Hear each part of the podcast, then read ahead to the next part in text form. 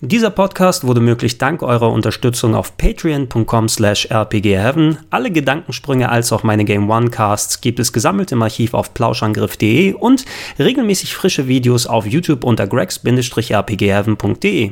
Schönen guten Tag und herzlich willkommen, meine Freunde, hier auf grex-rpgheaven.de und dem Start der Top 20 der besten Spiele des Jahres. Unsere große Tradition zum Ende jedes Jahres hin, seitdem wir den Kanal seit 2012 regelmäßig bestücken. Zu Beginn hatte ich noch eine Top 11 gemacht. Im letzten Jahr habe ich es auf eine Top 20 erweitert, weil es einfach so viele Spiele gegeben hat. Und dieses Jahr habe ich tatsächlich auch viele Spiele gezockt, sehr viele Spiele und auch viele sind in meiner Gunst ganz oben gelandet, sodass ich auch wieder eine Top 20 zusammenbekommen habe. Ihr könnt noch äh, euch noch hier auf dem Kanal die Flop 5 angucken, die gestern online gegangen ist. Der Spiele, die ja bei denen ich viel erwartet habe, die mich aber letzten Endes enttäuscht haben. Was wir in den nächsten Tagen jetzt machen werden, ist uns auf die andere Seite mal begeben und ich erzähle euch von den Spielen, die ja, Top 20 der besten Spiele bedeutet in dem Sinne eben, die mich eben so sehr überzeugt haben, dass ich auch viel Spaß gehabt habe. Manche von den Spielen, ähm, ich habe nicht jedes Spiel, was hier auf der Liste ist, das werdet ihr auch gleich mit dem ersten Titel sehen, auf Platz 20, den ich nennen werde, komplett durchgespielt, sondern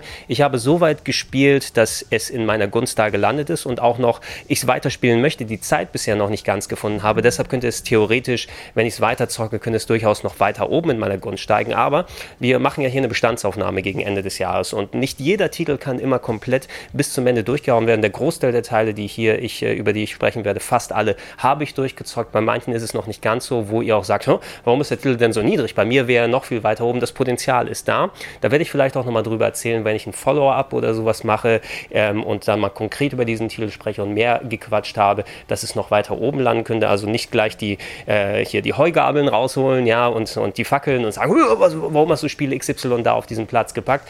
Es ist meine persönliche Bestandsaufnahme zum Ende des Jahres und ähm, ja, ich werde auch erklären, warum der Titel bei mir entweder so weit hoch oder so weit unten ist, äh, wie viel ich gespielt habe, wie viel nochmal dementsprechend reingekommen ist. Ihr habt es ja wahrscheinlich relativ ähnlich und ähm, ihr seid auch gerne angeleitet. Äh, angeleitet. Ähm, ihr müsst nicht natürlich sofort eine gleiche Top 20 oder sowas reinposten, aber lasst euch das gerne auch durch den Kopf gehen. Ich bin daran interessiert zu sehen, wie viel sieht es denn bei euch aus? Ähm, teilt ihr viele von meinen Meinungen? Habt ihr die Spiele überhaupt gespielt, die ich gezockt habe, wo ich massig viel Zeit investiert habe? Und äh, eventuell sind noch mal ein paar Tipps, wo es dann heißt, hey Gregor, warum hast du das noch nicht erwähnt? Vielleicht bin ich auch noch nicht drüber gestolpert. Also ich kann euch zum Beispiel ein Game nennen, auf das ich Bock hatte, aber bisher überhaupt nicht die Zeit gefunden habe, es zu spielen, ist The Messenger.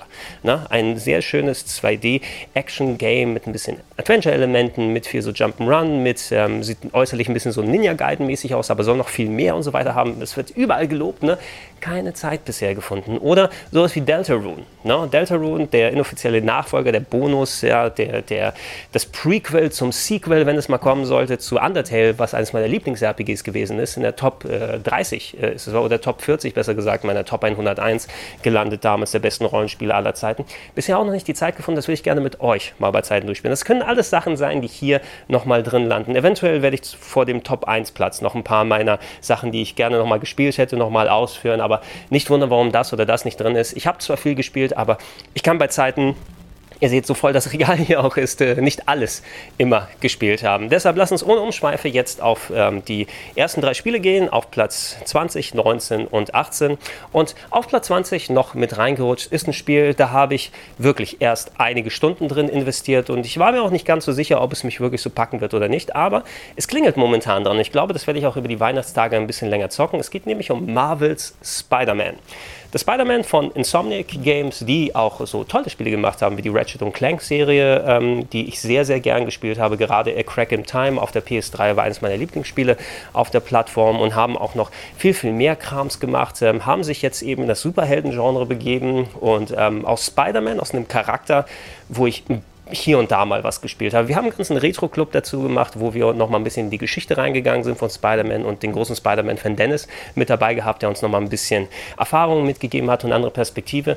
In meiner persönlichen Sicht waren eben immer es gab die drei großen Superhelden. Ja, das waren die, die an der Vorderfront waren, ähm, ob sie jetzt in den Comics, Filmen, Spielen anderswo aufgetaucht sind. Die drei ganz großen sind Superman, Batman, Spider-Man. Und auch für mich immer in dieser Reihenfolge. Ne? Ab und zu konnte mal, so Superman ist eh der, der alles überstrahlt und die Filme in den 70ern absoluter Knaller und so weiter. Und Batman hattest du aber die alte klassische TV-Serie, womit er so präsent war. Für mich konnte es ein bisschen hin und her gehen, aber die beiden waren für mich immer ein paar Meilen über Spider-Man, der nicht ganz irgendwie so den Nerv getroffen hat bei mir immer. Also es ist persönlich persönliche Ansicht eben. So bin ich aufgewachsen, so habe ich diese Dinger gesehen. Spider-Man hat mich nach und nach dann immer mehr doch mal interessiert, weil er eine andere Art von Superheld ist als Superman und, und Batman, eben andere Art von, von Stories da möglich macht. Und spielerisch, wenn ich mir die Titel während der PS2, äh, Xbox und Gamecube-Ära angucke, das Spider-Man 2, das habe ich sehr gern gespielt damals. Ein sehr, sehr schönes Open-World-Superhelden-Game, was heutzutage ein bisschen zu sehr gealtert ist, aber da kann man ja sagen, dass Marvel Spider-Man ist ein legitimer Nachfolger. Batman hatte ja sein Coming-Out-Game mit Arkham Asylum vor vielen Jahren, wo du gesagt hast, hey, das ist nicht nur ein gutes Superheldenspiel, nicht nur ein gutes Batman-Spiel, sondern einfach ein geiles Spiel.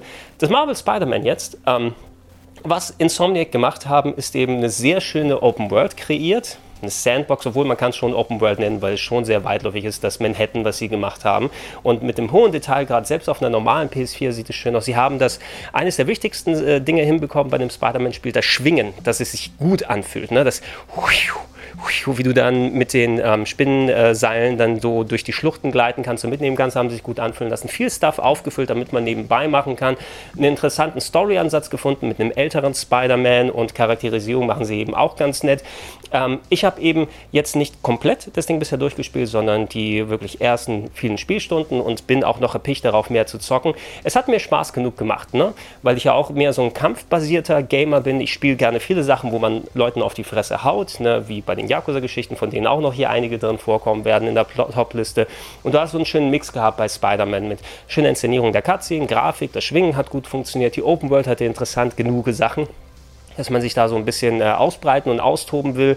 Und eben auch ähm, vom, vom Kampfsystem her sind da viele variable Sachen gemacht. Was mich so ein bisschen abgeschreckt hatte, direkt weiter zu spielen, war aber, dass das Kampfsystem so ein klein wenig überladen war. Sehr, sehr viele Moves und eine Sache, die ich nicht ausstehen kann bei solchen Sachen, ist es immer, Welle 1 von den Gegnern kommt, Welle 2. Nee, Leute, gebt, macht bitte nicht Bonusmissionen, wo ich Wellen von Gegnern weghauen muss mit ähnlich gleichen Moves, obwohl das spektakulär und spaßig ist. Es war auch mitunter ziemlich anstrengend, das zu machen. Und ich hoffe, mich da noch mal ein bisschen mehr reinzubegeben geben. Spider-Man hätte auch das Potenzial, noch weiter hier höher zu stehen und eventuell meine dezente Aversion dem Charakter gegenüber, weil er eben nicht ganz so in meiner Gunst hoch steht wie Superman und Spider-Man, da mitnehmen zu wollen. Ähm, das Spiel hat nicht umsonst sich sehr, sehr gut verkauft und hat äh, für viele auch das Äquivalent geliefert, was Arkham Asylum für Batman war, ist jetzt Marvel Spider-Man für Spider-Man.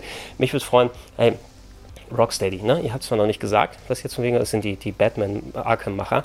Ähm, es wird ja rumort, dass ihr vielleicht ein richtig gutes Superman-Spiel macht. Ich weiß, es ist schwierig mit Superman als Charakter, weil der mit dem Fliegen und allem, es gibt noch kein richtig gutes Superman-Spiel, was bisher rausgekommen ist, aber boah, hätte ich Bock auf ein richtig geiles Superman-Spiel, was jetzt nicht Injustice oder sowas ist, ne, sondern so ein richtig, wo das Gameplay mit dabei ist und ich um die Welt drumherum fliegen muss, um die Zeit zurück anzuhalten und Häuser hochnehme und whatever. Ich hätte so mega Bock drauf, das wäre geil. Bis dahin kann ich aber Marvel Spider-Man spielen und ich werde es weiter zocken. Ich werde ein bisschen was drüber sagen, wenn es noch weiter in meiner Gunst steigt. Ansonsten ist das aber auf Platz Nummer 20 gelandet. Ähm, Platz Nummer 19 ist ein Spiel, was im Westen tatsächlich erst Mitte Januar rauskommt und es eine große Überraschung war. Ähm, ich habe es jetzt gerade frisch durchgespielt und ich finde es eigentlich gut genug, damit man es auch wirklich hier auf die Liste mit drauf tun kann.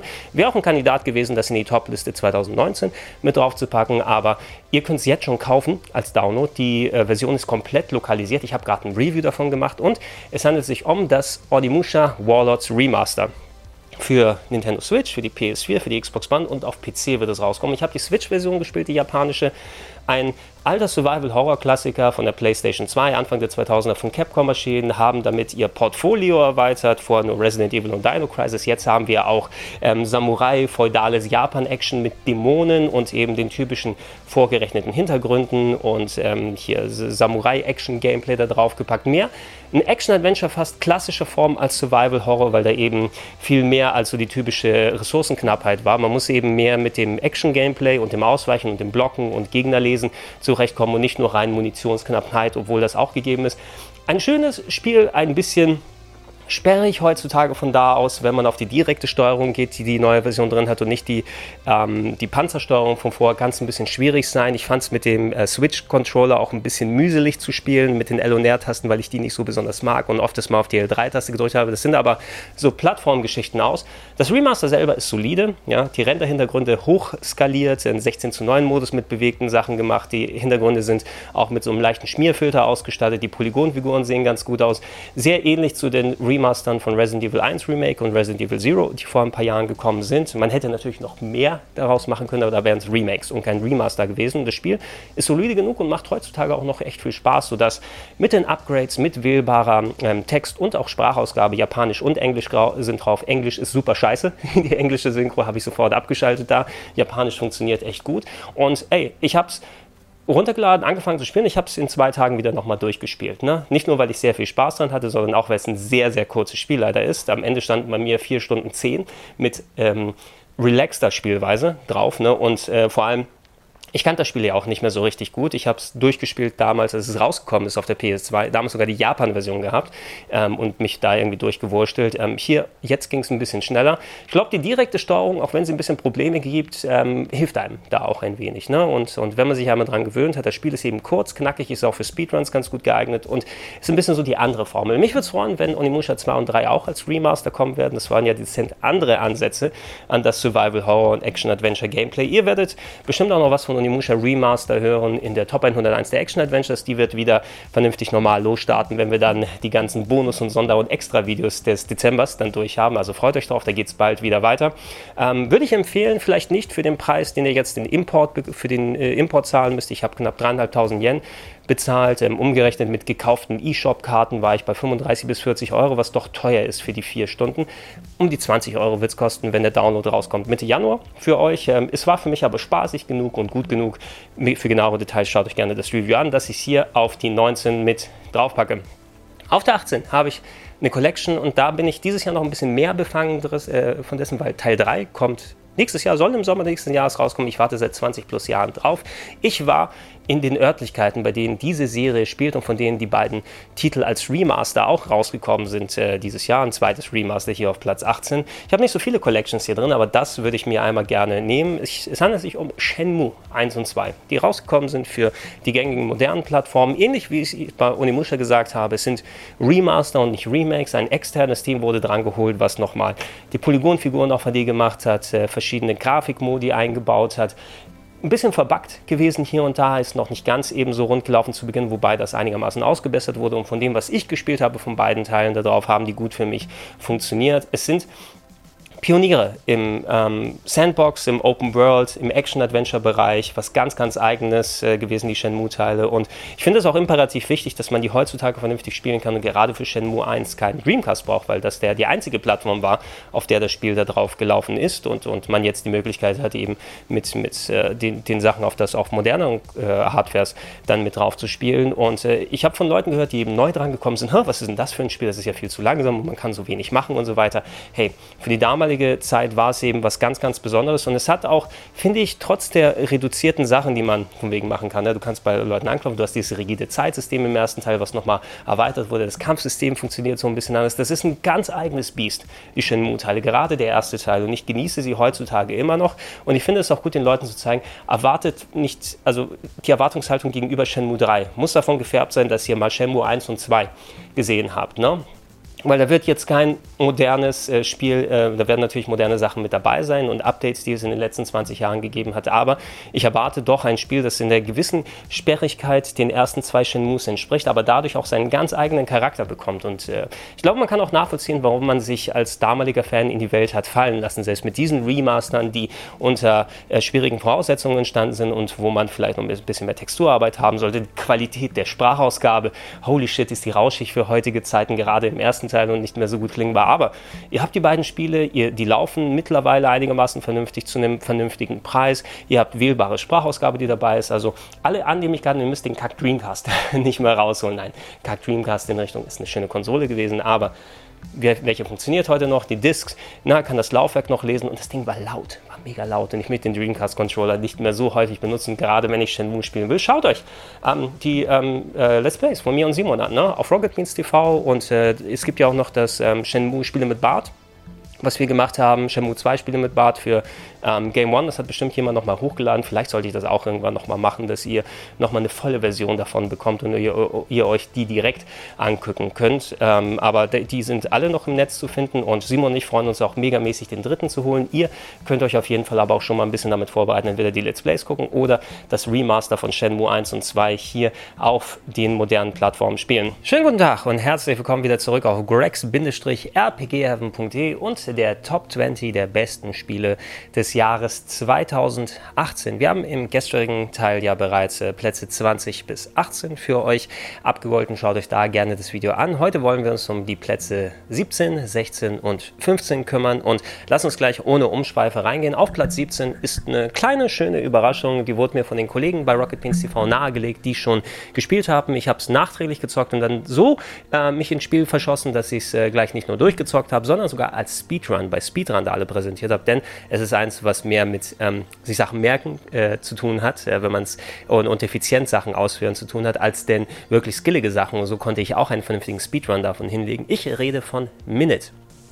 Minute ist ein Action-Adventure in der Art von Legend of Zelda, ja, wie ein sehr reduziertes visuelles Zelda. Ihr habt wirklich so eine Schwarz-Weiß-Optik, so ein bisschen Strichmännchen-Style fast schon, die auch mit schöner ähm, Musik ausgestattet ist. Und ähm, dieser Titel ist kein reines Legend of Zelda, spielt sich zwar ähnlich, hatte aber ein bestimmtes Gimmick. Da geht es nämlich darum, dass ihr jeweils nur eine Minute spielen könnt, weil ihr verflucht wurdet, glaube ich, zu Beginn war das irgendwie so, ne? Und dann nach einer Minute sterbt, nach 60 Sekunden und dann wieder ähm, am Startpunkt den, der sich äh, verändern kann pro, äh, im Spiel, je nachdem wie weit ihr kommt. Anders ist euer Haus, dann habt ihr andere so Startpunkte, von denen ihr ausgehen könnt. Da geht es dann wieder los. Und äh, in diesem Spiel resettet sich zwar der große Teil, aber bestimmte Sachen, Items, die ihr gefunden habt, Wege, die ihr geöffnet habt, solche Sachen bleiben erhalten. Und äh, so wurde das Spiel eben ausgelegt, dass man immer ne, nicht einfach sich frei Zeit lassen kann, sondern sehr effizient umgehen muss und schauen eben muss, okay, ähm, wenn ich in die Richtung gehe, vielleicht habe ich Zeit genug, auf den äh, Leuchtturm zu gehen und da dieses Item mitzunehmen. Wenn ich dieses Item habe, dann öffnet mir das aber die Möglichkeit, auf der Seite noch da durch den Durchgang zu gehen und ey, durch diese spezielle Dringlichkeit ist so ein ganz eigenes Gefühl reingekommen und äh, da finde ich auch toll, dass die Entwickler auch wirklich ein gutes äh, Näschen dafür gehabt haben, wie diese Rätsel aussehen können. Es sind viel optionale Geheimnisse mit dabei, die man ermitteln kann, die, die, die nicht nur klassisch in das eigentliche Ende mit reinspielen und äh, das ist ein wahrer kleiner Mini-Schatz, kann man echt sagen. Dieses Spiel ist kurz, ne? Wenn ihr es rein durchspielen wollt, ich hatte es an dem Nachmittag durch. Ähm, mein Speedrun dauert 10 Minuten. Man weiß, wie man da agieren kann, wobei man da natürlich viel weglässt von dem, was man im Spiel anstellen und entdecken kann. Man kann durchaus aber auch ein paar Tage mit drin verbringen und, und äh, auch äh, versuchen, nochmal Sachen zu ermitteln. Und äh, was ist, wenn ich in die Richtung gehe? Könnte ich da irgendwie was finden? Oh, wenn ich das Item habe, kann ich da nochmal ein bisschen was draus machen. Und gerade in der, in, in, der aktuellen Welt, wo sehr, sehr viel ähm, von diesen klassischen Gameplay-Genres, ne, die ähm, Action-Adventures-Marke Zelda oder Metroidvanias, das sind so zwei Genres, die wurden die, die sind tausendfach von, von Indie-Games nochmal äh, angenommen worden. Zum Beispiel, so sehr ich Metroidvania liebe, davon wird auch ein bisschen was hier auftauchen in der Top-Liste. Aber das Konzept, so ein Standard-Metroidvania, so gut und solide es gemacht ist, es braucht noch ein Alleinstellungsmerkmal. Ob es jetzt sowas ist wie bei ähm, wie bei Hollow Knight, ne? dass durch die Technik und den Le das Leveldesign und den Schwierigkeitsgrad nochmal sein eigenes Süppchen kocht oder äh, andere Geschichten, die wir hier eben drauf sehen werden, die ich noch nicht vorab verraten würde, aber die nochmal ein bisschen was anderes machen.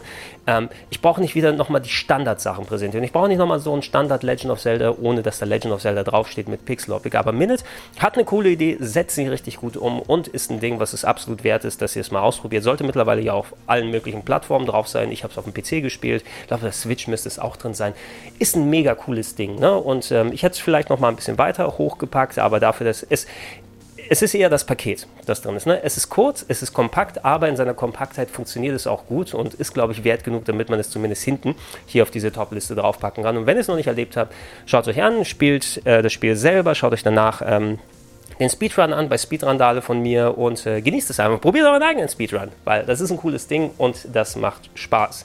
Gehen wir auf die Nummer 16 rüber und wir haben gerade von Metroidvania so ein bisschen gesprochen und der Titel, der ist kein Metroidvania klassisch, sondern mehr ein Action Jump'n'Run, was sehr an die klassische NES-Zeit erinnert, wobei es mit dem Metroidvania zusammenhängt.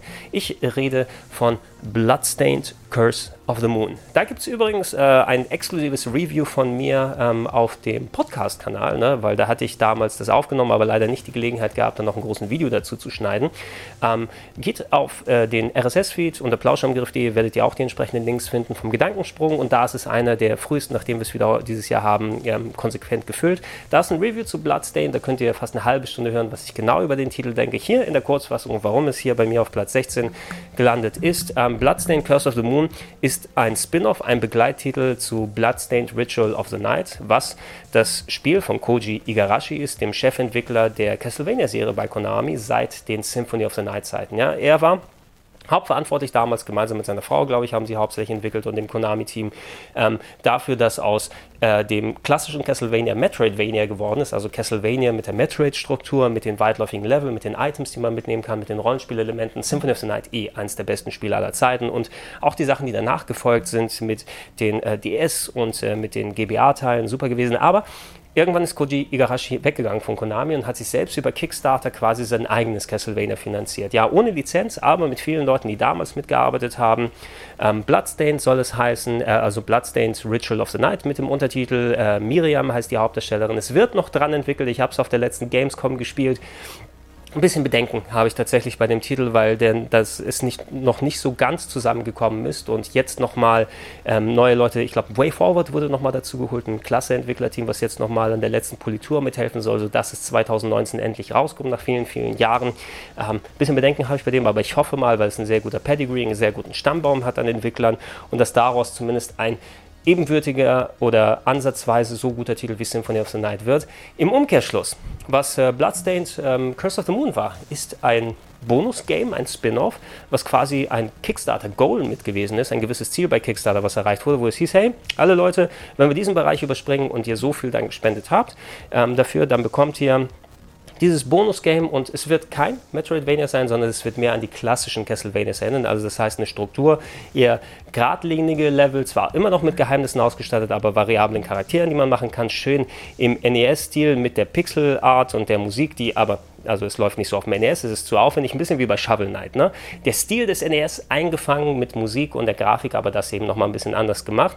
Und äh, sie haben sich für äh, Curse of the Moon sehr stark an Castlevania 3 orientiert, einen der besten Titel der klassischen Art mit den vielen verschiedenen Charakteren, die man auswählen kann. Hier ist nicht nur Miriam dabei, die äh, in, in ähm, Ritual of the Night der Hauptdarsteller sein wird, sondern noch etliche andere, die man wählen kann. Man hat so ein System, wo man neue Charaktere freischaltet, die als Bosse auftauchen oder sich entscheiden kann, deren Kräfte zu absorbieren, sodass man nicht mit verschiedenen Charakteren noch mit einem unterwegs ist. Und Leute, ist ein großartiges Spiel. Ne? Und ganz im Ernst, ich habe ein bisschen Angst. Ja? Das Curse of the Moon, das macht Spaß. Ne? Ich würde es nicht auf eine Stufe mit äh, Castlevania 3 stellen, weil das nochmal anders von der Größe und vom Umfang her ist. Also hier ist es schon ein reduzierteres Spiel, aber es hat genug Level, es hat genug Stuff, was man anstellen kann und äh, ihr könnt bestimmt auch, also es ist anspruchsvoll, aber ihr könnt bestimmt auch mehrere Durchspielzüge da haben durch die verschiedenen Ansätze. Kollege Sia hat auf Rocket Beans TV auch nochmal dann gespeedrun. Es sieht hübsch aus, hat coole Ideen, macht Spaß, ist eine Reminiszenz an die klassischen Castlevanias und ähm, wesentlich kohärenter. Es kommt alles aus einem Guss wie einem vor, als ob man eben da äh, wirklich ähm, eine, eine Reminiszenz an die klassischen Sachen gemacht hätte.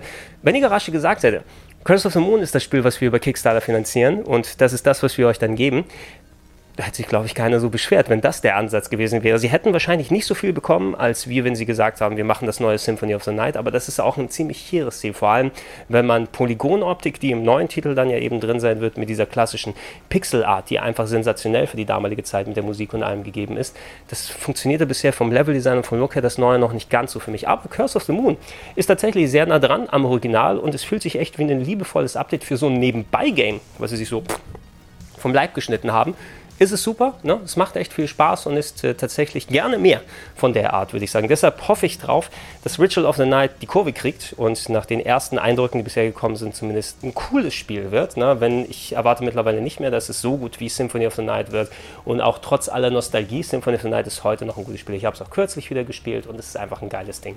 Ne? Es ist sehr rund, sehr vom Leveldesign und vom Aufbau und vom Rollenspielelement und einfach wie es reinkommt, das Storytelling ist ein großartiges Ding. Ne? Ritual of the Night muss sich da nochmal ein bisschen anstrengen, wenn es 2019 da ist. Bis dahin haben wir aber Curse of the Moon, könnt ihr auch separat kaufen, ist nicht nur eben für die Leute da, die ähm, dann gespendet haben und äh, ey, Fantastic Game, hört euch das Review gerne an äh, bei plauschangriff.de oder respektive dann, wenn ihr über den RSS-Feed reingeht. Und äh, wenn ihr es gespielt habt, dann werdet ihr mir wahrscheinlich beipflichten, dass es auf jeden Fall einen Platz auf dieser Liste verdient hat. Platz Nummer 15 kommen wir und da haben wir einen größeren Titel und den hätte ich potenziell ein bisschen weiter vorne gesehen muss ich ehrlich sagen. Ich habe den kürzlich durchgespielt, da habe ich mir ein bisschen Zeit immer hier unternehmen müssen, weil noch die Gamescom dazwischen gekommen ist. Der zur Gamescom-Zeit erschienen ist. Meine Japan-Reise war noch da und ich habe immer peu à peu ein bisschen daran gearbeitet. Habe es jetzt durchgespielt und äh, muss sagen, ich habe meinen Spaß dran gehabt. Es ist auch ein sehr gutes Spiel, aber es hat mich in ein paar gewissen Punkten doch noch nicht ganz so abgeholt, wie ich es gedacht hätte. Ich rede von Yakuza Kiwami 2. Yakuza-Spiele echt groß. Yakuza Kiwami, das erste, ist das Remake vom allerersten Yakuza gewesen. Die Serie ist ja auf der PS2 gestartet und ähm, ist nach, nachdem äh, auf die PS3 gewechselt mit besserer Optik mit Teil 3 und dann nochmal später auf PS4 mit Yakuza ähm, welcher was du ist? Yakuza 6, den, über den wir auch nochmal hier sprechen werden in dieser Top-Liste. Der hat eine ganz neue Engine bekommen. Es gibt fast jedes Jahr in Japan neue Titel, Spin-offs, dies, jenes, Judge Eyes kommt demnächst, Judgment zum Beispiel, ähm, Fist of the North Star werden wir auch nochmal ein bisschen drüber sprechen. Das erste Kiwami, was vor ein paar Jahren rausgekommen ist, war ein Remake von dem alten PS2-Titel mit PS3-Optik ja, wurde es nochmal neu aufgelegt, sodass man eine neue Engine, also ja, vergleichsweise mit dem PS2-Ding drin hat, äh, inhaltliche Updates gemacht und so weiter. Wurde vor einiger Zeit ja auch released, war im PlayStation Plus mit dabei und äh, sollte all den Leuten, die nicht mehr das erste Game spielen können, aber die Story erleben möchten, eine Möglichkeit bieten. Weil wer hat sonst noch eine PS2? Da, mit dem man den Titel spielen kann. Oder in Japan gab es ja auch nochmal so Remaster für die PS3 und für ähm, die Wii U sogar noch, wo man die, das alte PS2-Ding mit höherer Auflösung spielen kann, aber im Westen überhaupt nicht. Ähm, Kiwami hat es ja nochmal ein bisschen abgedatet. Kiwami war aber solide. Ich finde es jetzt dadurch, dass man sich sehr sklavisch an den ersten Teil halten musste, was so dem Umfang angeht und die Charaktere, die man spielen kann und da teilweise ein bisschen verballhornt wurde im Kampfsystem, war immer noch ein sehr cooles Spiel gewesen, aber Kiwami 1, Yakuza Kiwami vom ersten Teil, ist nicht mein Lieblingsspiel Spiel der Serie, da ist Yakuza Zero weit, weit, weit vorne. Kiwami 2 sollte jetzt den letzten PS2-Titel in die moderne Ära packen und da man sehr frisch an diesem Game entwickelt hat, äh, hat man PS4-Technik, die sogenannte Dragon Engine, die neuerdings dazu gekommen ist, als ähm, Basis genommen, sodass man quasi zwei Generationen übersprungen hat. PS2-Technik, nicht mehr PS3-Technik, jetzt schon PS4 und mehr Technik gewesen, was mit einer äh, neuen, nicht nur durch die Engine, mit einer neuen Physik, äh, mit dem Physiksystem gemacht wurde, dass die Leute Ragdoll-mäßig man neue Kämpfe derart hat, dass man Gebäude direkt betreten kann, ohne Ladezeiten dazwischen zu haben. Und äh, diese Engine ist bei Yakuza 6 zum Einsatz gekommen. Wie gesagt, da sprechen wir noch drüber. Das war das erste Game, was mit der neuen Engine war. Das hatte so ein bisschen Kinderkrankheiten, weniger äh, Regionen, wo man hingehen kann. Ähm, du hattest äh, Zuckeleien und Ruckeleien und Tearing auf der normalen PS4 und äh, Kiwami 2 hatte den Vorteil nicht nur, dass man da das zweite Spiel in dieser Engine macht, sondern dass man mit Yakuza 2 eines der besten klassischen Games nimmt, für mich eine der stärksten Stories, ähm, die äh, neben Yakuza Zero in dem Franchise existieren. Ein paar sehr interessante Charaktere. Ryuji Goda ist für mich so der mitbeste Villain, der Bösewicht den die Yakuza-Serie hervorgebracht hat und hat ein paar Eigenständigkeiten gehabt, die man jetzt mit dem Kiwami-Update, mit der Erfahrung des Yakuza-Teams sagen kann, hey, Zeigt uns mal, was ihr mit der neuen Engine anstellen könnt, diesen Klassiker-Titel nicht nur auf die neue Grafik zu hieven, sondern auch spielerisch neue Sachen mit dazu zu packen, wie ihr die Story umsetzt. Und im Grunde ist nichts wirklich groß falsch an Yakuza Kiwami 2. Sie haben das gemacht, was sie versprochen haben. Es sind mehr Locations als bei Yakuza 6 besuchbar, also das, was da noch abgesperrt war. Sie haben die Gebiete neu modelliert, sodass man ein schönes Gebiet dann bereisen kann. Ähm, Gameplay-technisch ist es runder von dem Kampfsystem her. Man kann mehr Sachen anstellen. Du hast selbst auf der normalen PS4 nicht mehr die großen Ruckeleien und das Tearing, sondern es ist echt solide. Auf einer PS4 es sieht auch gut aus. Ähm, die Cutscenes und alles wurden schön neu inszeniert. Wo ich aber sagen muss, wo es mich, der Punkt, wo es mich dann ein bisschen genervt hat, war dann eben die Sache her aus, dass ähm, im Zuge des Updates wurde ein komplettes Gebiet eingespart in dem Spiel. Das habe ich auch erst gemerkt, weil das kurz vor Ende ist ne, und ich das peu à peu durchgespielt habe. Und ich habe das letzten Endes dann gesehen und gesagt, hä? Moment, da ist doch jetzt irgendwas, irgendwas ist doch hier im Magen, da fehlt doch irgendwie was. Ähm, in normalen Yakuza 2 gibt es hau hauptsächlich zwei Gebiete, in denen man unterwegs ist. Kamurocho, die normale, das, das Vergnügungsviertel Tokios, in dem man normal unterwegs ist. Und äh, Osaka, Sudembori, das Vergnügungsviertel von Osaka mit der großen Krabbe, wo man da herumläuft. Diese beiden Gebiete wurden auch rekreiert und schön gemacht und mit neuen Locations ausgestattet. Aber es gab in Osaka noch eine dritte Location, die storymäßig erst spät im Spiel auftaucht und eigentlich nur dazu da ist, so einen gewissen Storystrang ähm, einem zu zeigen. Aber komplett eigenes Gebiet gewesen ist und nochmal ein bisschen, also ich habe mich sehr gefreut, als ich das bei Yakuza 2 gesehen habe, ne? Und im normalen der PS2-Version. Und ich habe mich auch gefreut darauf, hey, cool. Ne? Auch wenn es ein Gebiet ist, zu dem man nicht wieder zurückkehrt irgendwo in einem anderen Spiel. Exklusiv für dieses Spiel das gemacht. Mal gucken, wie sie es umsetzen. Sie haben sich gespart. Das Gebiet ist gar nicht drin, sondern man hat die ganze Storyline, die da stattfindet, auf eine Mission, die zwar ganz cool geworden ist, aber im normalen Sotembori in Osaka hingelegt, sodass man ähm, Locations, die anderswo vor gewesen sind, da quasi reingepropft hat und ein eigenes Gameplay so ein bisschen draus gemacht hat. Ich mag die Mission zwar auch gerne in der neuen Form, aber ich war ganz ehrlich enttäuscht. Ne? Dass, ich weiß, man macht sich wahrscheinlich nicht nochmal extra die Mühe, weil das Gebiet nicht sonst irgendwo in der neuen Engine auftaucht, ähm, dass man es für diesen One-Off dann dahin packt. Aber es gehört meines Erachtens dazu. Und ich habe Yakuza 2 vor allem auch sehr präsent. Ich habe es vor knapp drei Jahren auf der PS2 nochmal durchgespielt. Deshalb hat die Story auch mich nicht mehr so ganz gepackt, weil ich sie genau kenne. Ne? Eben, es war nicht mehr so überraschend wie vorher. Wenn man sie das erste Mal spielt, finde ich, zählt sie zu den auf jeden Fall wesentlich stärkeren, wenn nicht sogar die stärkste aus dem Yakuza-Universum. Aber für so Veteranen, die Yakuza 2 schon gespielt haben, so dieses Fehlen ist da und ansonsten eben, ihr habt es wahrscheinlich auch schon gut erlebt, so viel Neues hat es nicht mehr to the table gebracht. Ähm, gegenüber dem originalen Yakuza, sodass es zwar ein gutes Remake geworden ist und mir auch Spaß gemacht hat, aber letzten Endes in meiner Gunst doch weiter hinten in der Liste aufgetaucht ist. Und das finde ich schade. In anderen Jahren wäre es wahrscheinlich ganz weit oben mit gewesen, aber so in der Form, es gab dazu auch sehr viel Yakuza in diesem Jahr, sodass ich auch bei mir, also Yakuza-artiges Gameplay, sodass ich gucken konnte, okay, ähm, ich habe mich da schon ausgetobt, Yakuza Kiwami 2 kam quasi hinten dann nochmal dran und da, ich habe mich nochmal reinbegeben, ich habe nochmal Dutzende von Stunden gespielt, 50, 60 Stunden bestimmt und ich habe auch meinen Spaß mit mit drin gehabt, aber er hat eben seine Unzulänglichkeiten gehabt. Und das ist dann von einem Yakuza-Fan das Jammern auf hohem Niveau, nennen wir es mal so, ne, wo ich eben andersrum auf diesen Titel nochmal blicke drauf. Und für Leute, die neuer dabei sind, ist es vielleicht der sinnigere Titel, dass ihr den dann spielt gegenüber den anderen, die ich dann weiter höher nochmal nennen werde.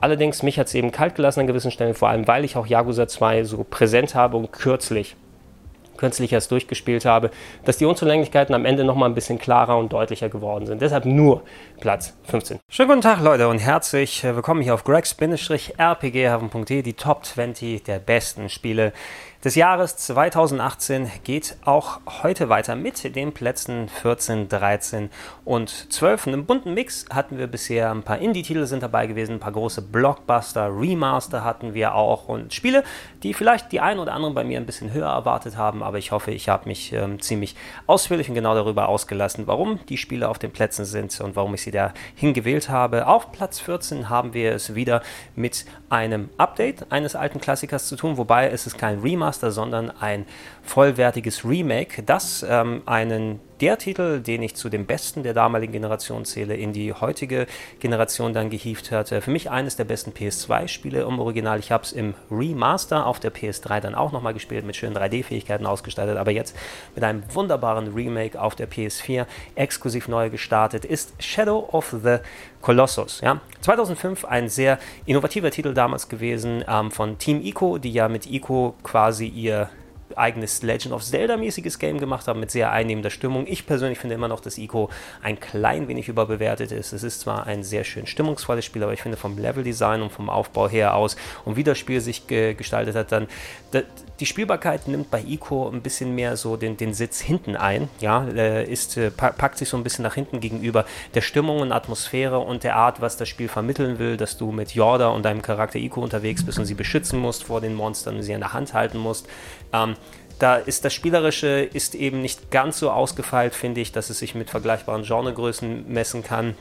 Und äh, man muss sich schon sehr, sehr auf die Stimmung da einlassen, die zwar auch super ist und das funktioniert auch sehr gut, eben, aber man darf nicht da Maßstäbe dran legen, wie, oh, da sind die Dungeons so wie bei einem Zelda oder so dann dahin gebaut. Und ich fand immer, dass Ico ähm, wegen ähm, der Stimmung immer ein bisschen zu weit hochgepackt wird. Das ist ein cooler Titel und den sollte man auch natürlich entsprechend würdigen.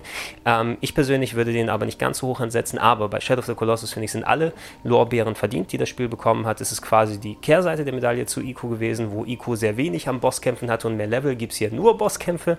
Ähm, der Charakter, Hauptcharakter, der seine Angebetete äh, retten will, Wanda heißt er, ähm, bringt sie äh, tot äh, zu Beginn des Spieles an einen Altar und da hört eine körperlose Stimme, hey, geh los und bring 16 große Kolosse um und äh, saugt ihren Energie auf und dann werde ich dir deine ähm, Frau wiederbeleben und das macht man auch und das sind immens große, spektakulär inszenierte Bosskämpfe mit variablem Design, mit ein bisschen überladener Steuerung, aber die auch zu Recht so überladen ist, weil man da sehr viel anstellen kann. Man gewöhnt sich, finde ich, auch dran.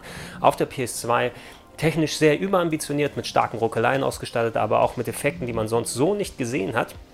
Und selbst die, ähm, die Remaster-Version hat auch keine 60 Bilder pro Sekunde hinbekommen da. Das Remake jetzt, was von Bluepoint Games gemacht wurde, die auch die Remaster schon auf der PS3 gemacht haben, die das Fundament genommen haben, was das Leveldesign und die Kolosse geht, aber eben eine komplett neue Grafik drüber gepackt haben, die auf der PS4 Pro auch mit 60 Frames läuft, die stilistisch wirklich fantastisch neu abgedatet wurde, die die originale Musik äh, und das Gameplay einbehalten hat. Ich glaube, es gibt so ein paar kleine ähm, Zacken, die man hier dann äh, ausgefeilt hat an der Steuerung und gewissen Sachen. Ich habe das jetzt nicht mehr direkt so im Kopf gehabt, weil ich habe es 2005 damals mit der äh, japanischen PS2-Version durchgespielt zum ersten Mal und seitdem eben nur das Remaster mal eingelegt und mal ein bisschen länger ausprobiert.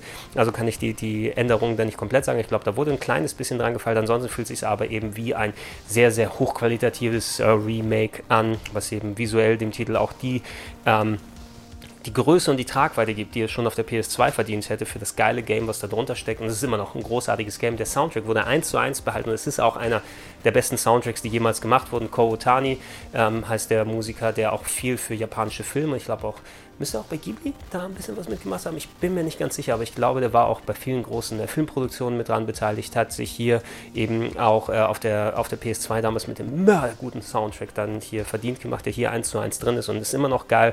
Das einzige, glaube ich, was man an den Titeln mäkeln kann, ist, dass das Gesicht von Wanda, das man so gut wie kaum sieht im Spiel, das ist ein bisschen derpy geworden gegenüber dem Gesichtsausdruck, den er vorher hatte. Und ich habe ellenlange Internet-Threads in Foren gelesen, wo manche Leute gesagt haben, das zerstört das ganze Spiel für mich.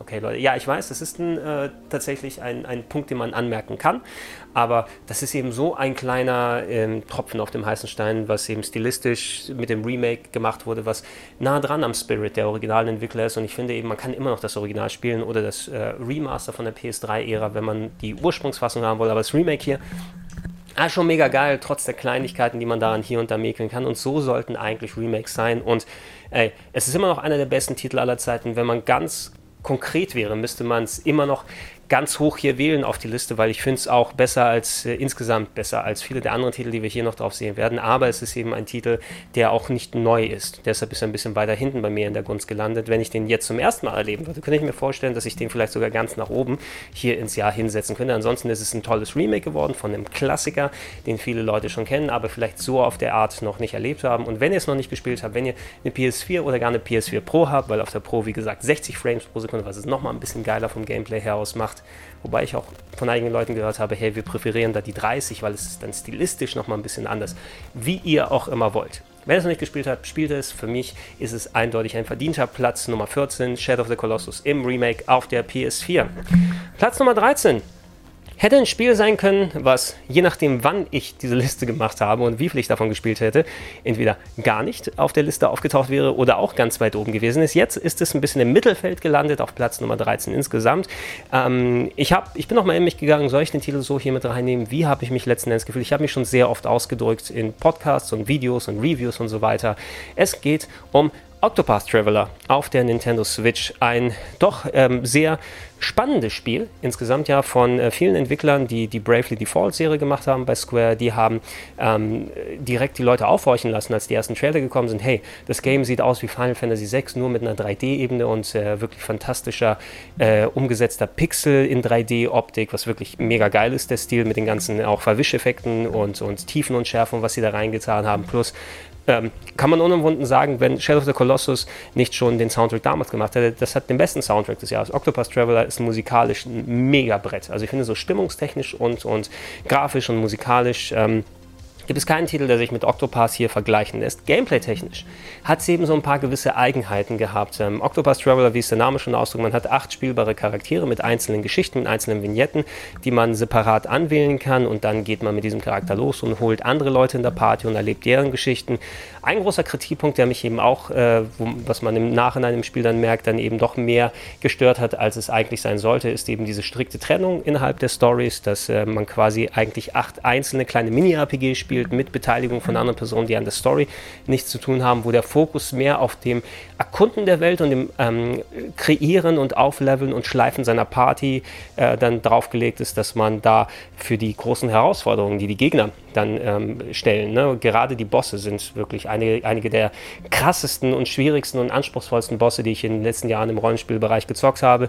Da ist das Spiel mehr darauf hingelegt, ne? dass man nebenbei noch diese kleinen Stories mitbekommt, die meist nicht so berauschend sind. Ja, es gibt ein paar, die sind ganz nett gemacht, andere sind ganz dröge, dafür eben, dass die vor allem nicht zusammenhängend sind, sondern maximal mit so kleinen Minigesprächen zwischendurch äh, Interaktion da suggerieren wollen ähm, und teilweise auch diametral auseinandergehen. So, ich weiß nicht, warum ein bestimmter Charakter mit dem anderen in der Party gleichzeitig kämpfen würde, weil die komplett unterschiedliche Wertvorstellungen haben, aber sie machen es trotzdem innerhalb des Spiels, damit einfach diese Fragmentierung da funktioniert, dass jeder so dieses freie Gameplay hat.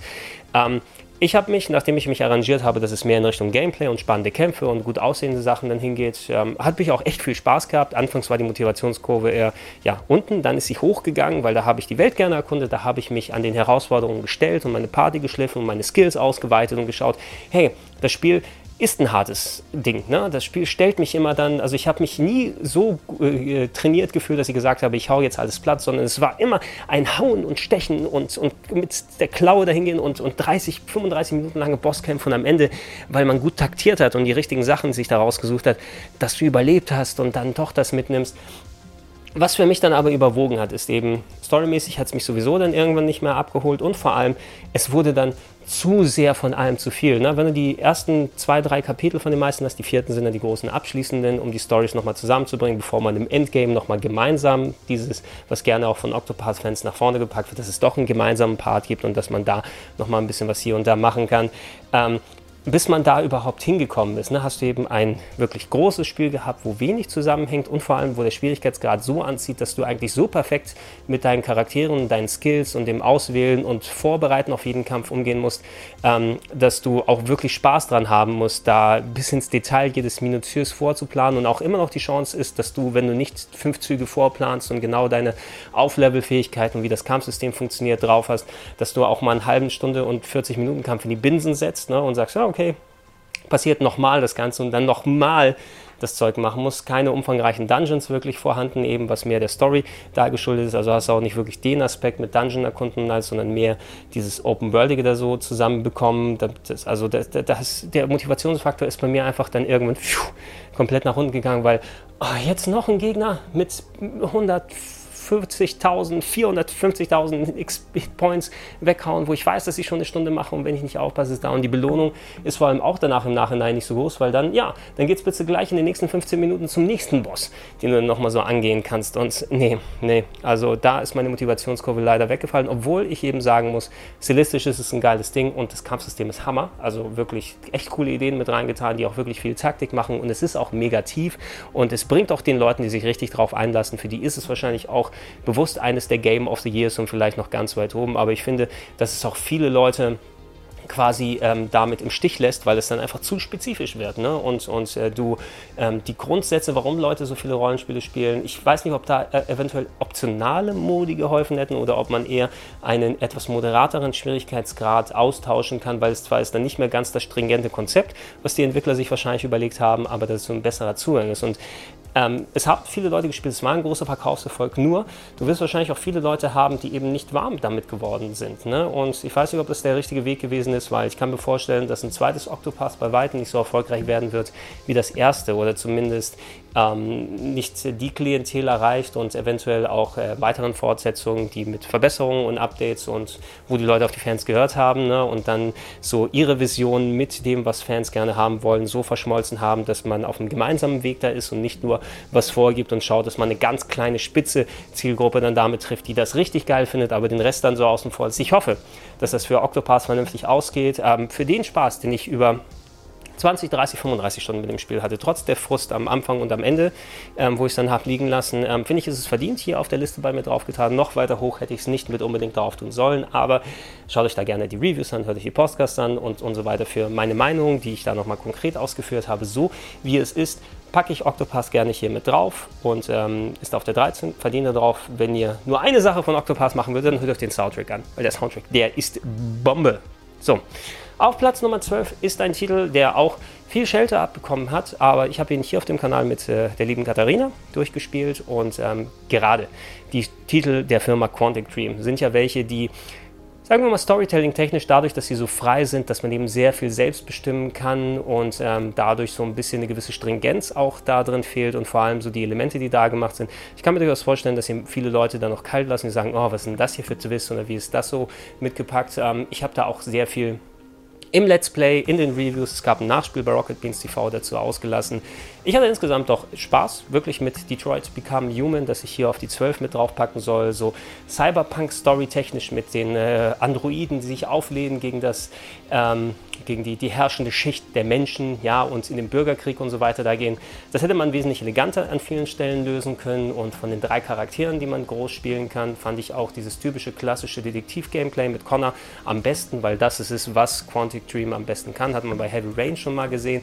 Jeder Titel von Quantic Dream hat seine eigenen Unzulänglichkeiten, aber das gehört bei Detroit genauso dazu. Technisch sind sie wirklich eine Bombe und so weiter, was so die Mimik und Gestik und Inszenierung angeht und jedes Spiel hat seine Momente, auch Detroit, ne, wo es sich dann auch richtig packt und vernünftig auf die eine oder andere Richtung geht, schaut euch gerne das Let's Play hier auf dem Kanal an. Es macht immer Spaß, solche Sachen zu spielen, wenn man mit jemandem gemeinsam das zockt oder wenn man es gespielt hat und bei einem zuguckt.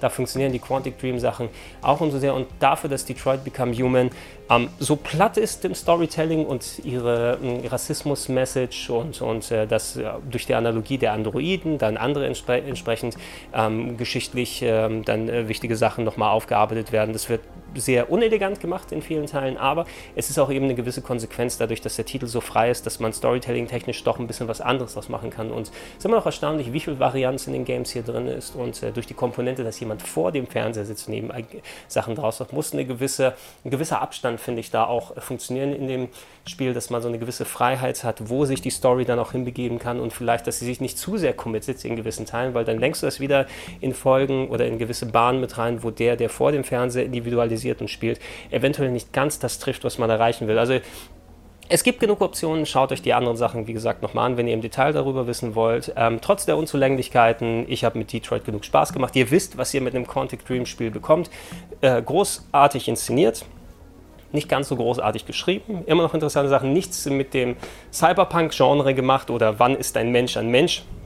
Ich glaube, die, die Elemente, die da verdeutlicht wurden, habe ich schon vor, theoretisch vor 50 Jahren hätte ich die lesen können und da in Filmen und Büchern und so weiter aus den 60ern, 70ern wurde das schon mehr als genug aufgedröselt. Also da ist keine neue Perspektive dran, aber es ist eine interaktive Perspektive und es hat mehr als genug Spaß gemacht, gerade mit Katharina gemeinsam das hier zu spielen.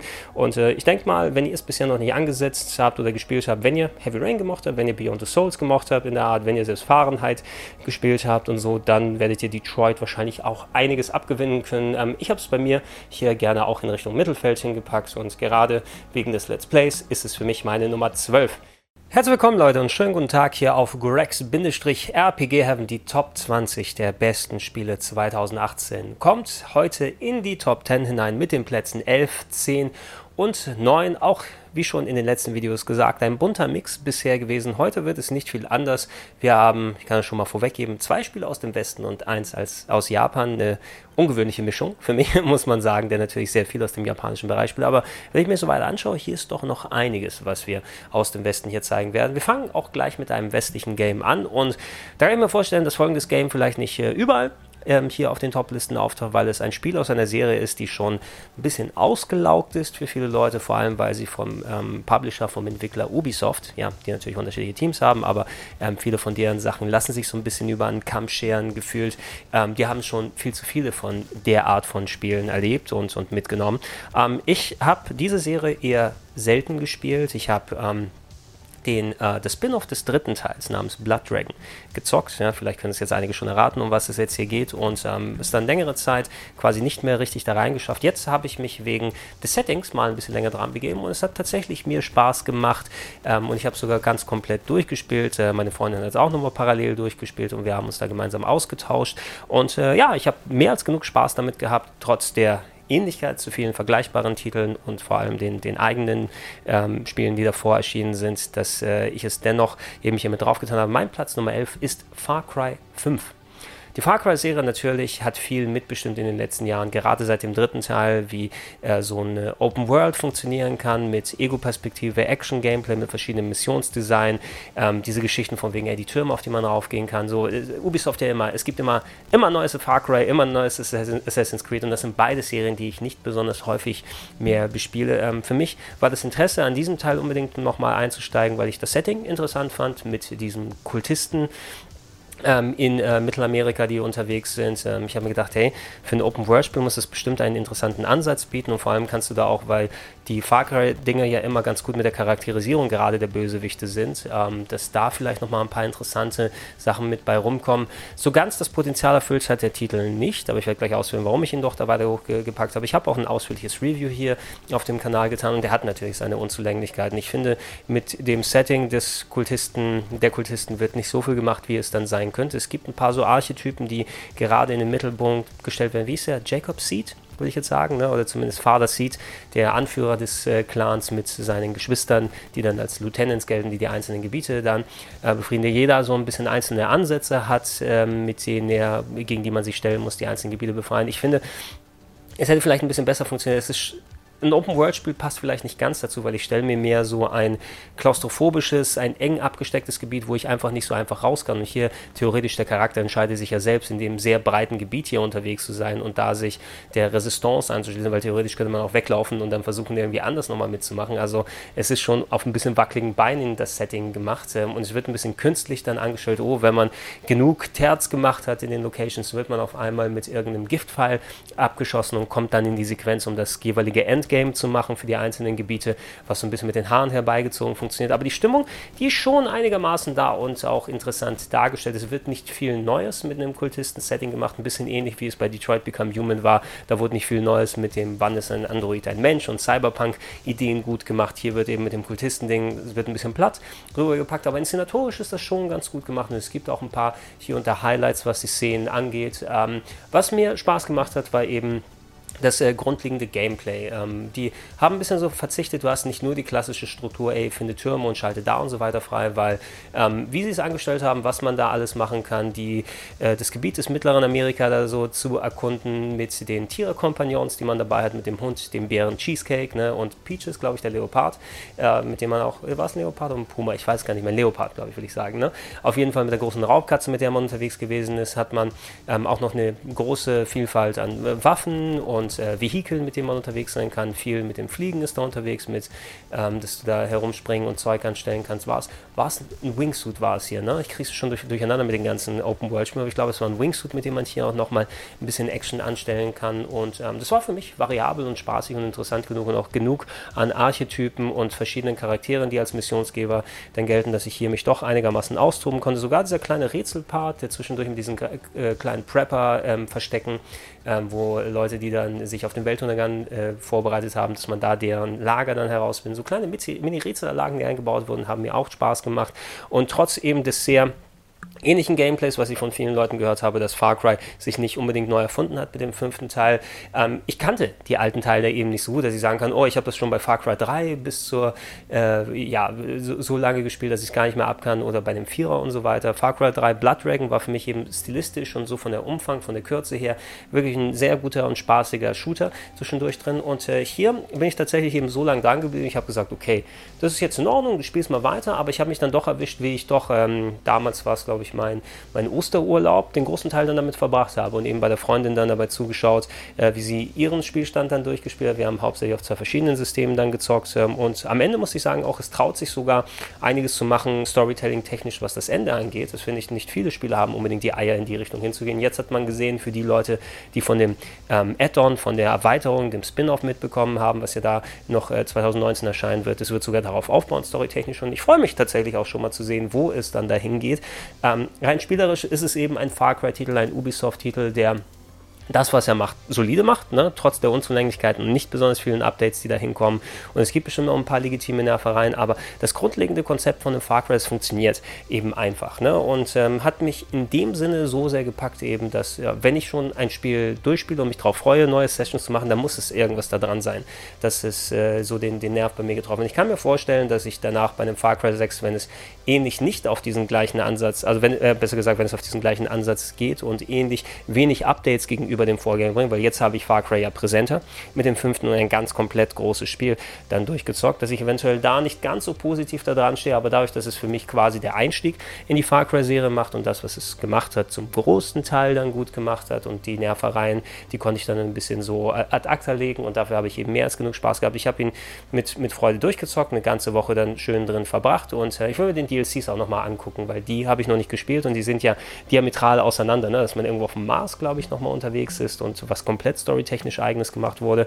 Und das, das eigentliche Gameplay funktioniert ja auch ganz gut für mich. Also ähm, ist ein Titel, den ich auf jeden Fall auf der Liste hier mit drauf haben wollte. Und ich habe dann auch abgewogen, zuerst gedacht, hm, packst du den eventuell ein bisschen weiter hinten drauf. Aber letzten Endes habe ich mich doch entschlossen, den so ziemlich im Mittelfeld zu platzieren. So eine Top-10-Platzierung wäre mir nicht ganz wert gewesen, weil da gab es viel mehr Gutes, was mich mehr dann angesprochen hat. Aber zumindest einen da dran will ich dem Titel gerne geben. Und das ist mein Platz Nummer 11 Platz Nummer 10. Ähm, wir haben über Yakuza Kiwami 2 gesprochen. Das Yakuza-Team hat natürlich viel mehr Spiele dieses Jahr rausgebracht. Es ist aber kein Yakuza, was ich hier drauf backen will. Da habt ihr kürzlich ein Review auf dem Kanal gesehen. Den habe ich gerade nachgeholt, den Titel, weil zum Release Anfang Oktober konnte ich leider zeitlich nicht spielen und jetzt an dem Wochenende nochmal dann durchgespielt. Ähm, war schön knackig, also knackig von dem Umfang her. Ich habe es in 12, 13, 14 Stunden durchgehabt.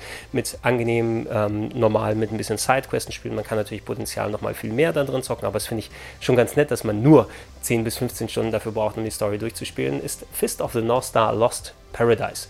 Schöne Anime-Lizenz, ähm, die ähm, häufiger natürlich in Spielen schon mal verbaut wurde. Seit der ähm, Master System-Ära und früher japanische Computer-Ära ist es schon unterwegs gewesen. Die Story um Kenshiro, den Akupressurmeister, der die Technik mit dem so hinbekommen hat, dass Leute durch Drücken auf ihre Akupressurpunkte dann platzen. Endzeit, Mad Max-Szenario, große Muskelmänner, dicke, fette Kämpfe. Ich mochte damals die Anime-Serie sehr gerne, die Filme, die dazu gekommen sind. In Japan ist es sowieso nochmal ein ganz anderer Schnack. Als ich in Japan gewesen bin, ey, da auch Fist of the North, da findest du überall vor allem diese ganzen Pachinko-Hallen. Ja, da gibt es viele Automaten mit Fist of the North Lizenz und ich glaube, die machen so einen Reibach damit. Äh, da hast du nicht gesehen. Ne? Sega hat sich, glaube ich, die Lizenz eben dadurch, dass sie die Pachinko-Automaten auch größtenteils betreuen, ähm, so geschnappt und haben sie eben dem Yakuza-Team gegeben, die dadurch ein inoffizielles Yakuza mit Endzeit-Szenario und wirklich brutalem Splatter-Gameplay gemacht haben. Und ich hatte schon andere Versuche von Fist of the North Star probiert, die mich nie spielerisch so ganz abgeholt haben. Diese Dynasty Warriors mäßigen Games namens Ken's Rage 1 und 2 waren okay, aber ich bin nicht der größte Dynasty Warriors Type Gameplay Fan. Ne? Und die hatten so auch den Gewaltgrad und, und so weiter und so fort. Aber es hat mich nicht so richtig gepackt. Hier, ähm, ich bin ein bisschen mit ähm, Zweifeln dran gegangen, also in der Richtung quasi, weil ich so viel aus dem äh, Yakuza-Universum gespielt habe und ich weiß, das grundlegende Gameplay, du hast die Sandbox, du hast die Charaktere, die in großen Storylines und so weiter auftauchen. Ich bin mehr so ein Fan von Geschichten, die im Hier und Jetzt stattfinden. Ich mag diese ganze Gangster-Thematik und Yakuza-Thematik. Mal sehen, ob man das System eins zu eins so drüber packen kann auf die Endzeit. Auf jeden Fall ist es so trotzdem ein Match made in heaven, weil gerade so das Kampfsystem technische, was die Yakuza-Leute sehr gut drauf haben, plus ein bisschen Sandbox kannst du immer noch schön machen. Die haben eben so ein gewisses Gespür dafür, was das eigentliche Writing der Story, aber auch die Nebengeschichten angeht, von denen man viel nebenbei Kram machen kann. Ähm, muss erst mal sehen, aber ob das wirklich zu 100% zusammenkommt. Und am Anfang war ich auch noch nicht ganz so überzeugt. Ich bin schwergängig ins Kampfsystem reingekommen. Die Grafik war nicht ganz so gut, weil sie die ältere Engine noch in Anspruch nimmt, als verglichen mit Yakuza 6 und Kiwami 2, wie wir später gesehen haben. Also wäre noch ein bisschen mehr gegangen. Ähm, und äh, Storytelling-technisch mal sehen, wo es so hingeht. Aber ich muss sagen, der Titel hat mich nach und nach überzeugt. Gewinnung ans Kampfsystem funktioniert irgendwann. Er hat die brutale Splatter. Ähm, der Grad, der ist zum Glück nicht reduziert. Kannst du in der westlichen Fassung sogar hochdrehen. Hast wählbare englische und japanische japanische Sprachausgabe die Leute, die es brauchen. Ich habe auf die japanische gewechselt, weil es die originalen Sprecher von äh, ähm, Kiryu Kazuma und äh, Goro Majima zum Beispiel sind also die japanischen Sprecher der Ryuga Gotoku der Yakuza-Serie sind hier in den Rollen der, der Fist of the North Star Leute dabei, was auch sehr cool ist und die äh, entsprechend dann nochmal ein bisschen mehr Gravitas reinbringen und wirklich schöne Sachen. Auch storytechnisch, ich dachte auch zuerst, okay, das ist ein bisschen platt, wie sie das hier und da machen und du hast die typischen Sachen, die hier aus dem Anime und Manga entliehen wurden und nochmal ein bisschen adaptiert wurden, um sie gameplay-technisch in dieses neue äh, Fundament mit reinzutun, wie das Game funktioniert. Aber auch hier, die Story hat mich nach und nach doch weiter überzeugt mit ein paar netten Twists und Turns dahinter. Und dafür, dass es eben auch so knackig gewesen ist, trotz ein paar Stellen, wo du merkst, dass da hier und da ein bisschen gestreckt wurde, dieses Gebiet draußen, wo man mit dem Buggy herumfahren kann, ist weniger spannend, als ich es mir erhofft habe. Und viel ist so ein bisschen gerade gegen Ende hin, oh, wir müssen noch mal ein bisschen länger machen, geh von Pontius zu Pilatus, geh zu Punkt A, such da und rede mit der Person und so weiter. Das ist doch, wenn du dich auf die Story konzentrierst, ein bisschen arg deutlich wird, dass am Ende noch mal ein bisschen gestreckt wird. Es ist eben wesentlich knackiger und kürzer und dadurch auch äh, ein bisschen verträglicher, finde ich, auch für viele Leute als modernere Yakuza-Spiele, wenn man sich nicht unbedingt darauf einlassen will, weil da brauche ich für die Story mindestens doppelt oder dreimal so lange, auch wenn ich dann konsequent nur die Story spiele. Hier ist es dadurch, dass du auch noch eine neue Stadt hast, die nicht zwar allzu groß ist, aber trotzdem mal was anderes als Kamurocho ist, mit eben den neuen Begebenheiten und, und anderen Eigenheiten, die man macht. Kenshiro ist ein cooler Protagonist, kann auch viel anstellen und wenn man sich mal ans Kampfsystem gewöhnt hat und wieder strukturell funktioniert, ähm, finde ich, ist wirklich ein sehr legitimer Teil. Ich musste eben in mich gehen und gucken, wo ich es hier hinpacke.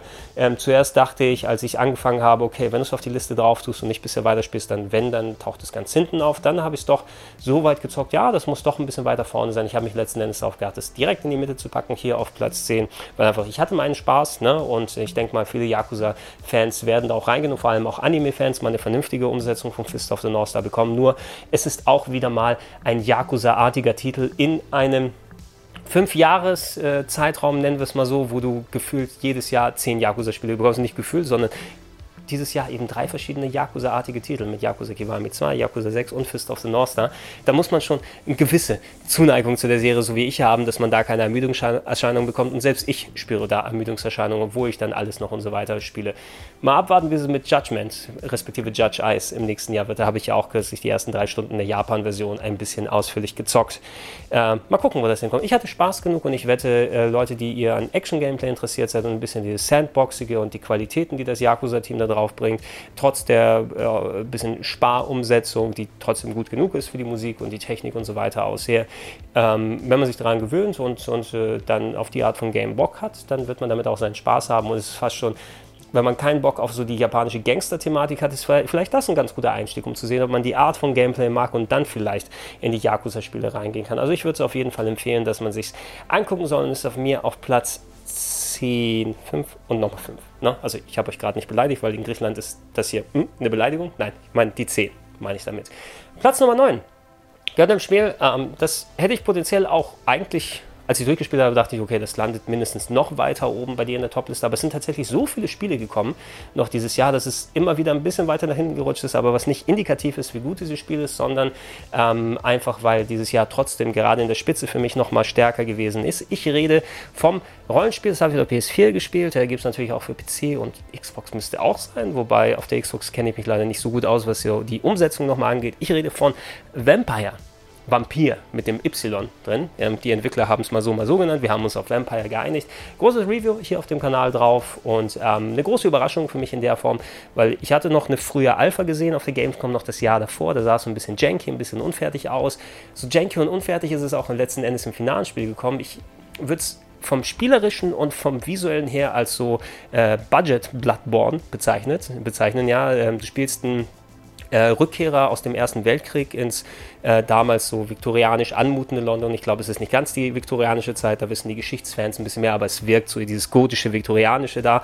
Ähm, und du wirst zu Beginn gleich umgebracht und als Vampir wieder auch verstehen und musst dann herausfinden, ähm, wer dich zum Vampir gemacht hat. Und du bist da in diesem London unterwegs, was stets da du ein Vampir bist, bist du natürlich auch nur im Dunkeln unterwegs und da ist, sind die Straßen auch gesäumt von Dämonen, aber auch Leuten, die ihrem Leben nachgehen. Und das Interessante, was ich da fand, Don't Not äh, sitzen ja hinter dem oder sind an dem Spiel verantwortlich gewesen, die solche Sachen wie Life is Strange und Remember Me gemacht haben, die sich in verschiedenen Genres ausgezeichnet haben. Und auch hier haben sie was hinbekommen, was ich bei vielen Spielen, es wird dann oft gewünscht, aber es funktioniert nicht so richtig dann, vor allem für, für meine Verhältnisse, dass du so Konsequenz in das Gameplay reinbringst, dass du auch so diese Entscheidungen, die du triffst, dass die auch eine Tragweite haben und du auch konkret überlegst, weil so, wenn ich ein Bioware-Spiel spiele und er sagt, okay, nimmst du diese positive oder negative Entscheidung, dann bringt das auf, dich auf den Weg. Klar, das individualisiert deinen Spielablauf ein bisschen, aber es ist auch sehr binär.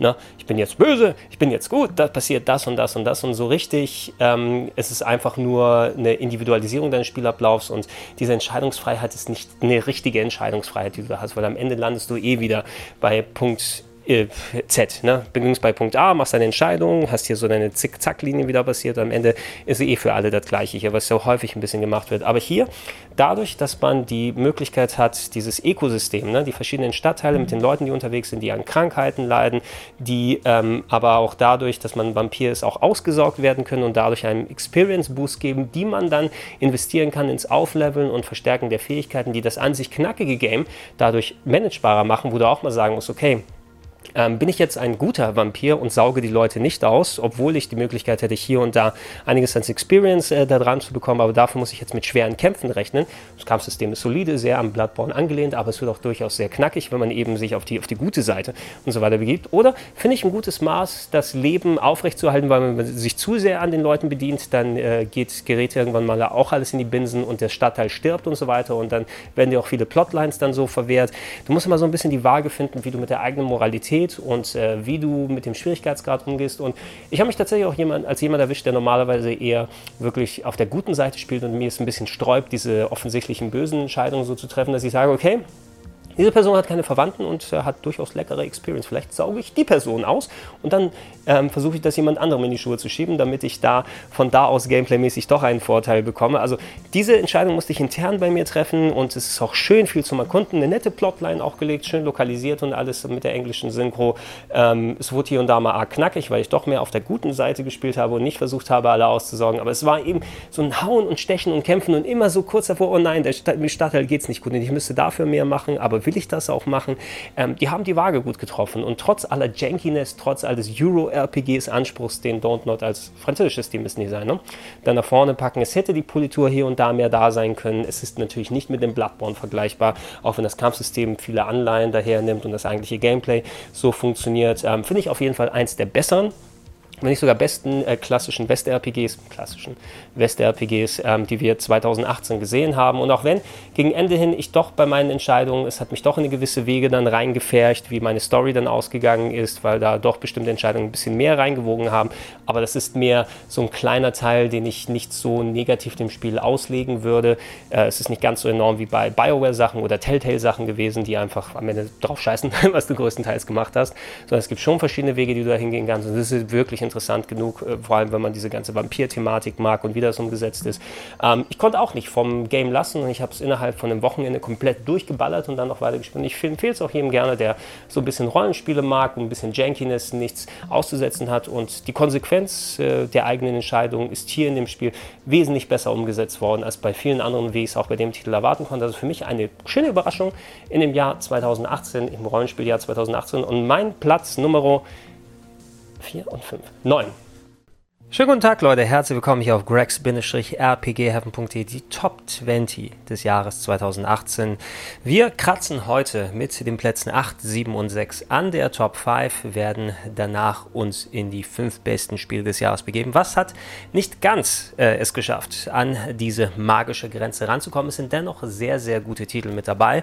Und ähm, während wir beim letzten Mal zwei westliche und einen japanischen Titel haben, haben wir jetzt diesmal zwei japanische Titel und einen westlichen, um es einmal wieder auszugleichen, dass wir auf Gleichstand sind. Ähm, lasst uns gleich mit Platz Nummer 8 einspringen und da können wir endlich ähm, das Triumvirat dicht machen der drei Spiele des Ryoga Gotoku Teams dieses Jahres, nämlich Yakuza 6. Ich will nicht allzu viel darüber sagen. Ich habe in den vergangenen ähm, Videos hier und sowieso in einem 1 Stunden Plus Review mehr als genug zu dem Spiel gesagt. Ähm, allgemein ähm, das gleiche, was bei den anderen Spielen schon hier erwähnt wurde mit äh, Yakuza Kiwami 2 und Fist of the North was nochmal durch die andere Lizenzen einen leicht anderen Twist reingebracht hat, aber es sind eigentlich im Grunde gesehen drei Spiele aus der gleichen Art, die wir hier bekommen haben.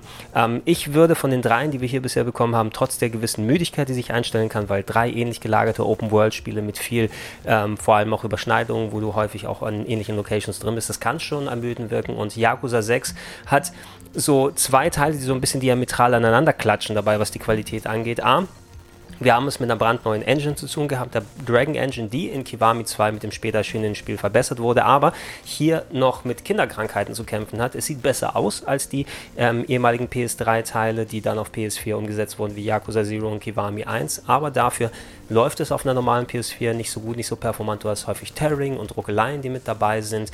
Ähm, dafür hast du eben ähm, Gebäude ohne Ladezeiten, dass du reingehen kannst, die akkurater dem nachgebildet sind, wie sie im echten Leben da sind. Ich war ja in Kamurocho, in Kabukicho, wie es im echten Leben heißt, und da hat mich die Location echt teilweise frappierend an die aus Yakuza 6 erinnert. Vor allem, wenn man in gewisse Läden reingegangen ist, wie die äh, Regale aufgebaut sind im Donkey Hotel. Das haben sie wirklich super gemacht mit der neuen Engine.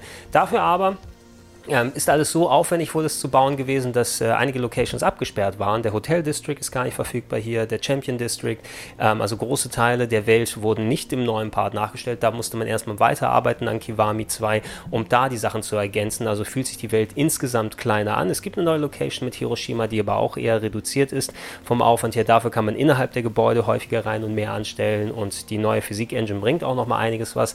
Dadurch aber auch nicht nur neue Locations, sondern auch das Kampfsystem ist komplett neu und noch nicht ganz so ausgereift verglichen mit dem, wofür wir fast zehn Jahre gebraucht haben, bis wir bei den letzten PS3-Teilen da reingekommen sind mit der Varianz. Ein Charakter, wenig Stile die du machen kannst. Ähm, sehr viel Wiederholung im ersten Moment. Die Ragdoll-Sachen funktionieren noch nicht ganz so gut. Es macht Spaß, ist auch ein guter erster Versuch, aber man merkt, da äh, müssen die Yakuza-Leute noch quasi von der Basis ausgehen und da wird sich das erst in den nächsten Spielen amortisieren. Da wird sich erst das auszahlen, dass sie jetzt den neuen Invest gegangen sind mit der Engine für was die Welt und das Spielerische und so weiter angeht. Es lohnt sich auf jeden Fall, denn Kiwami 2 war schon ein Sprung in diesen Sachen da drin. Der andere diametrale Vorteil, aber was da entgegenspricht, ist es eben, dass es der Abschluss der klassischen Yakuza-Storyline um Kazuma Kiryu ist das letzte Spiel, wo er als Protagonist auftauchen wird, wobei ich mir sicher bin, dass das hier und da das ein oder andere Remake nochmal kommt oder in einem Spin-off e- eventuell nochmal auftaucht, aber hier wird die Story beendet. Und ähm, ich muss sagen, ey, Storytechnisch, es gab ein paar coole Twists, es gab ein paar dumme Twists, die hier mit dabei waren, aber es hat mich dran gehalten und ähm, wirklich für jemanden, der wie ich die Reise mitgegangen ist mit Kazuma Kiro, der zu meinen Lieblingscharakteren überhaupt im Videospielbusiness zählt und da zu sehen, wie seine Geschichte zu Ende geht und in welche Richtung es hingeht und du hoffst und bangst und denkst, okay, was macht die mit dem Charakter?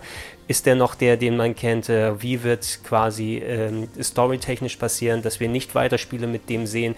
Ich will da eben nicht wirklich ins Detail darüber geben und, und genau genau, was da ist. Ähm, wenn ihr noch mal ein bisschen detaillierter Bescheid wissen wollt, ohne Spoiler, aber ähm, schaut euch dann gerne das große Review dazu an. Wie gesagt, fast eine Stunde habe ich mich drüber ausgelassen. Es hat mich an den Eiern gehabt und ich habe auch megamäßig die Tränendrüse gedrückt. Ähm, einfach wie sehr mich das mitgenommen hat, was da hier und da passiert ist. Und es ist wirklich ein sehr ähm, sehr einnehmender Farewell, ein, ein Abschiedsbrief als Spiel ähm, an den Charakter Kazuma Kiryu, der keinem, der die anderen Spiele genossen hat, wirklich trocken und, und einfach kalt lassen wird. Also in der Hinsicht ist es wohl, deshalb habe ich es auch weit oben bei den vergleichbaren Yakuza oder Yakuza-artigen Games hier gewählt, am höchsten, einfach weil es diese emotionale Reise gut damit nimmt. Ähm, es hat ein paar so Minigame-Sachen wie dieses, ähm, ja, dieses, dieses Gang aufbauen und spielen, wo die NJPW-Wrestler dabei sind, die sie ganz geil getroffen haben haben, aber das eigentliche Spiel fand ich dann nicht so berauschend. Ähm, und so, so, diese andere Kleinigkeiten, dieses Bar-Minigame ist ganz nett und so weiter. Es sind noch nicht so die Speerspitze, was das Gameplay-Technische angeht, aber ich habe trotzdem sehr gerne dran gespielt und auch. Ähm, Baseball managen war ganz lustig, muss ich sagen. Da habe ich auch gerne nochmal mit weitergespielt und so weiter. Ähm, dafür, dass da noch einige Kinderkrankheiten im Gameplay-Technischen sind, dass du diese zwei Seelen, die im Spiel drin stecken, ne? es ist noch nicht ganz so ausgereift, weil die technische Seite brandneu ist, aber dafür ist die Story am Ende angekommen, eigentlich komplett am anderen Punkt. Das komplett neue und das komplett alte, was hier so mit zusammenkommt. Deshalb trifft sich das so ein bisschen in der Mitte, würde ich sagen. Und äh, ich muss eben auch sagen, es ist nicht mein liebstes Yakuza von allen. Es ist immer noch eins, was viel Spaß macht. Und ich würde es auch am ehesten, auch wenn ich es hier mit am höchsten habe, ist, äh, ist es nicht der ideale Einstieg für euch. Ne? Ihr solltet mit Yakuza Zero anfangen, weil es auch insgesamt der beste Teil ist bis dato. Und äh, ihr habt danach ja schon Updates-Versionen mit Kiwami, Yakuza Kiwami und Yakuza Kiwami 2, sodass ihr die Story weiterführen könnt. In Japan kommen gerade Remaster raus für die PS4 von Yakuza 3, 4 und 5, ähm, die die Story nochmal weiter verdeutlichen. Für mich vor allem Teil 4 ist eines der absoluten Highlights und 5 ist super geworden. Auch 3, eigentlich jedes Game mag ich von der Seite aus, dass man eher danach sich Yakuza 6 geben kann, weil man einfach auch diese Reise mit Kazuma mitgemacht äh, haben sollte.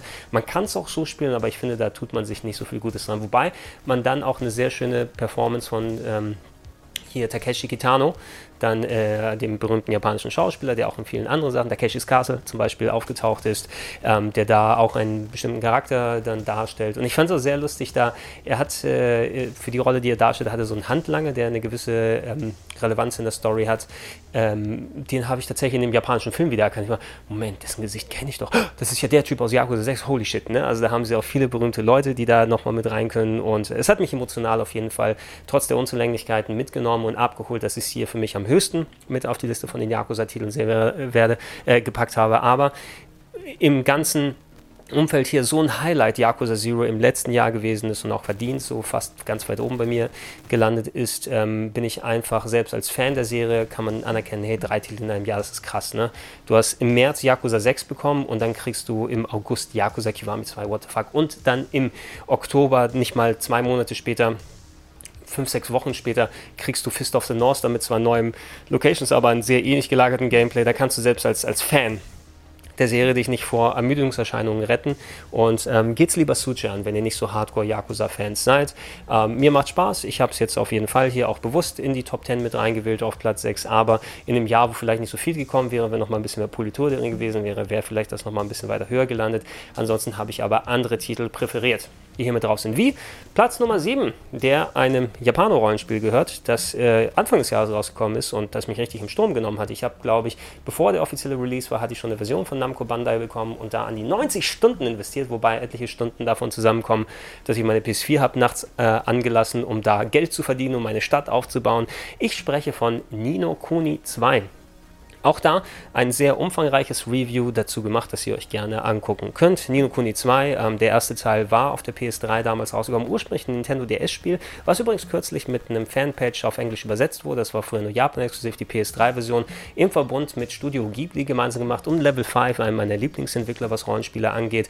Ein sehr eigenständiges Game mit wirklich schöner, ähm, herzerwärmender Story und Darstellung, was so mit Sequenzen, die von Studio Ghibli dann mit animiert wurden. Ich war kürzlich im Ghibli Ghibli Museum in Japan und da kommen so diese Gedanken so ein klein bisschen wieder mit hochspielerisch. Hatte das erste Game für mich so ein paar Probleme für mich gerade. Das Kampfsystem mit seinem Pokémon-artigen Ansatz und den indirekten Kämpfen fand ich nicht so dolle, muss ich sagen. Der zweite macht dann ein richtiges Action-RPG draus, dass man eben mit seinem Charakter Evan der aus seinem Königreich verstoßen wird zu Beginn des Spieles und der versucht dann die Königreiche seiner Welt zu einen, um in Frieden miteinander zu leben und dabei auch noch eine Städtebausimulation mit reingetan wird, die zwar Elemente aus dem ganzen Handy-Game-Aufbauspielen ähm, mit Wartezeiten und entsprechend Boostern oder sowas mit reinbringt, aber nicht gegen Echtgeld, sondern gegen Ingame-Währung, sodass man das drin mit aufbauen kann, so ein bisschen SimCity-Aspekt mit äh, gelernten Sachen aus dem Handybereich. Am Anfang habe ich es ein bisschen kritisch gesehen, aber dadurch, dass man kein Echtgeld da bezahlen muss, hat es auch für mich funktioniert, trotz der Wartezeiten, die man haben muss, wenn man Charaktere rekrutiert und die dann darauf hinpackt, dass sie mehr ähm, verschiedenes Essen, was in den Läden sein soll, entwickeln sollen und dann da, also der, der Stillbauaspekt, der hat mir mega viel Spaß gemacht, muss ich sagen, mit einhergegangen mit der schönen Welt, die man erkunden kann, mit dem Gameplay, was für mich besser funktioniert. Das Action-Gameplay ist auch schön dargestellt mit der Grafik. Ich finde die Laufanimation von Evan und der Springen, das ist so flüssig und schön und fluffig und das macht einfach Spaß, damit herumzulaufen.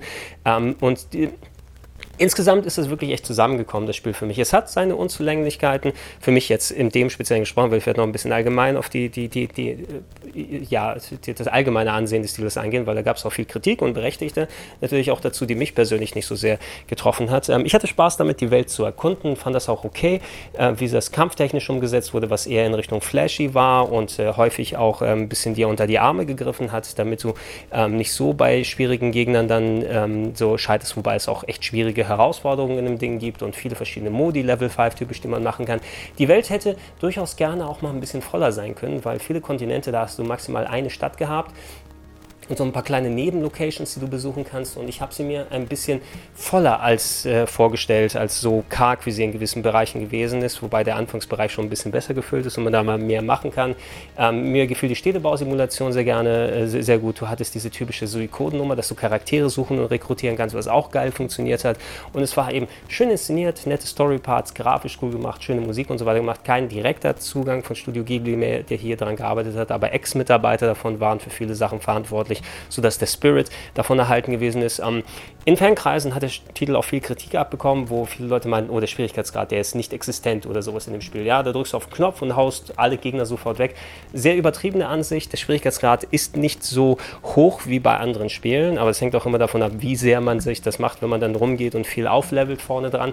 Will man natürlich dann manche Gegner auch ein bisschen leichter weghauen. Es ist aber trotzdem eben mehr dieses Actionmäßige involviert, wo du auch vernünftig deine Charaktere wechseln kannst und dann entsprechend die Sachen einsammeln und du schön flashy Kämpfe hast. Also ich fand mich schon okay herausgefordert bei den Sachen. Das, Kampf, das Kämpfen an sich hat dann eben gut Spaß gemacht, dass du nicht hier die mega taktischen Kämpfe des Octopus Traveler da hast, ne, wo du eine halbe Stunde mit 140.000 Hitpoints an dem Gegner da dran sitzt, sondern eher mehr variantenreiche Kämpfe hast und ähm, auch durchaus mal mit den Charakteren hin und her wechseln kannst, sodass du unterschiedliche Kampfstile an den Tag legen kannst.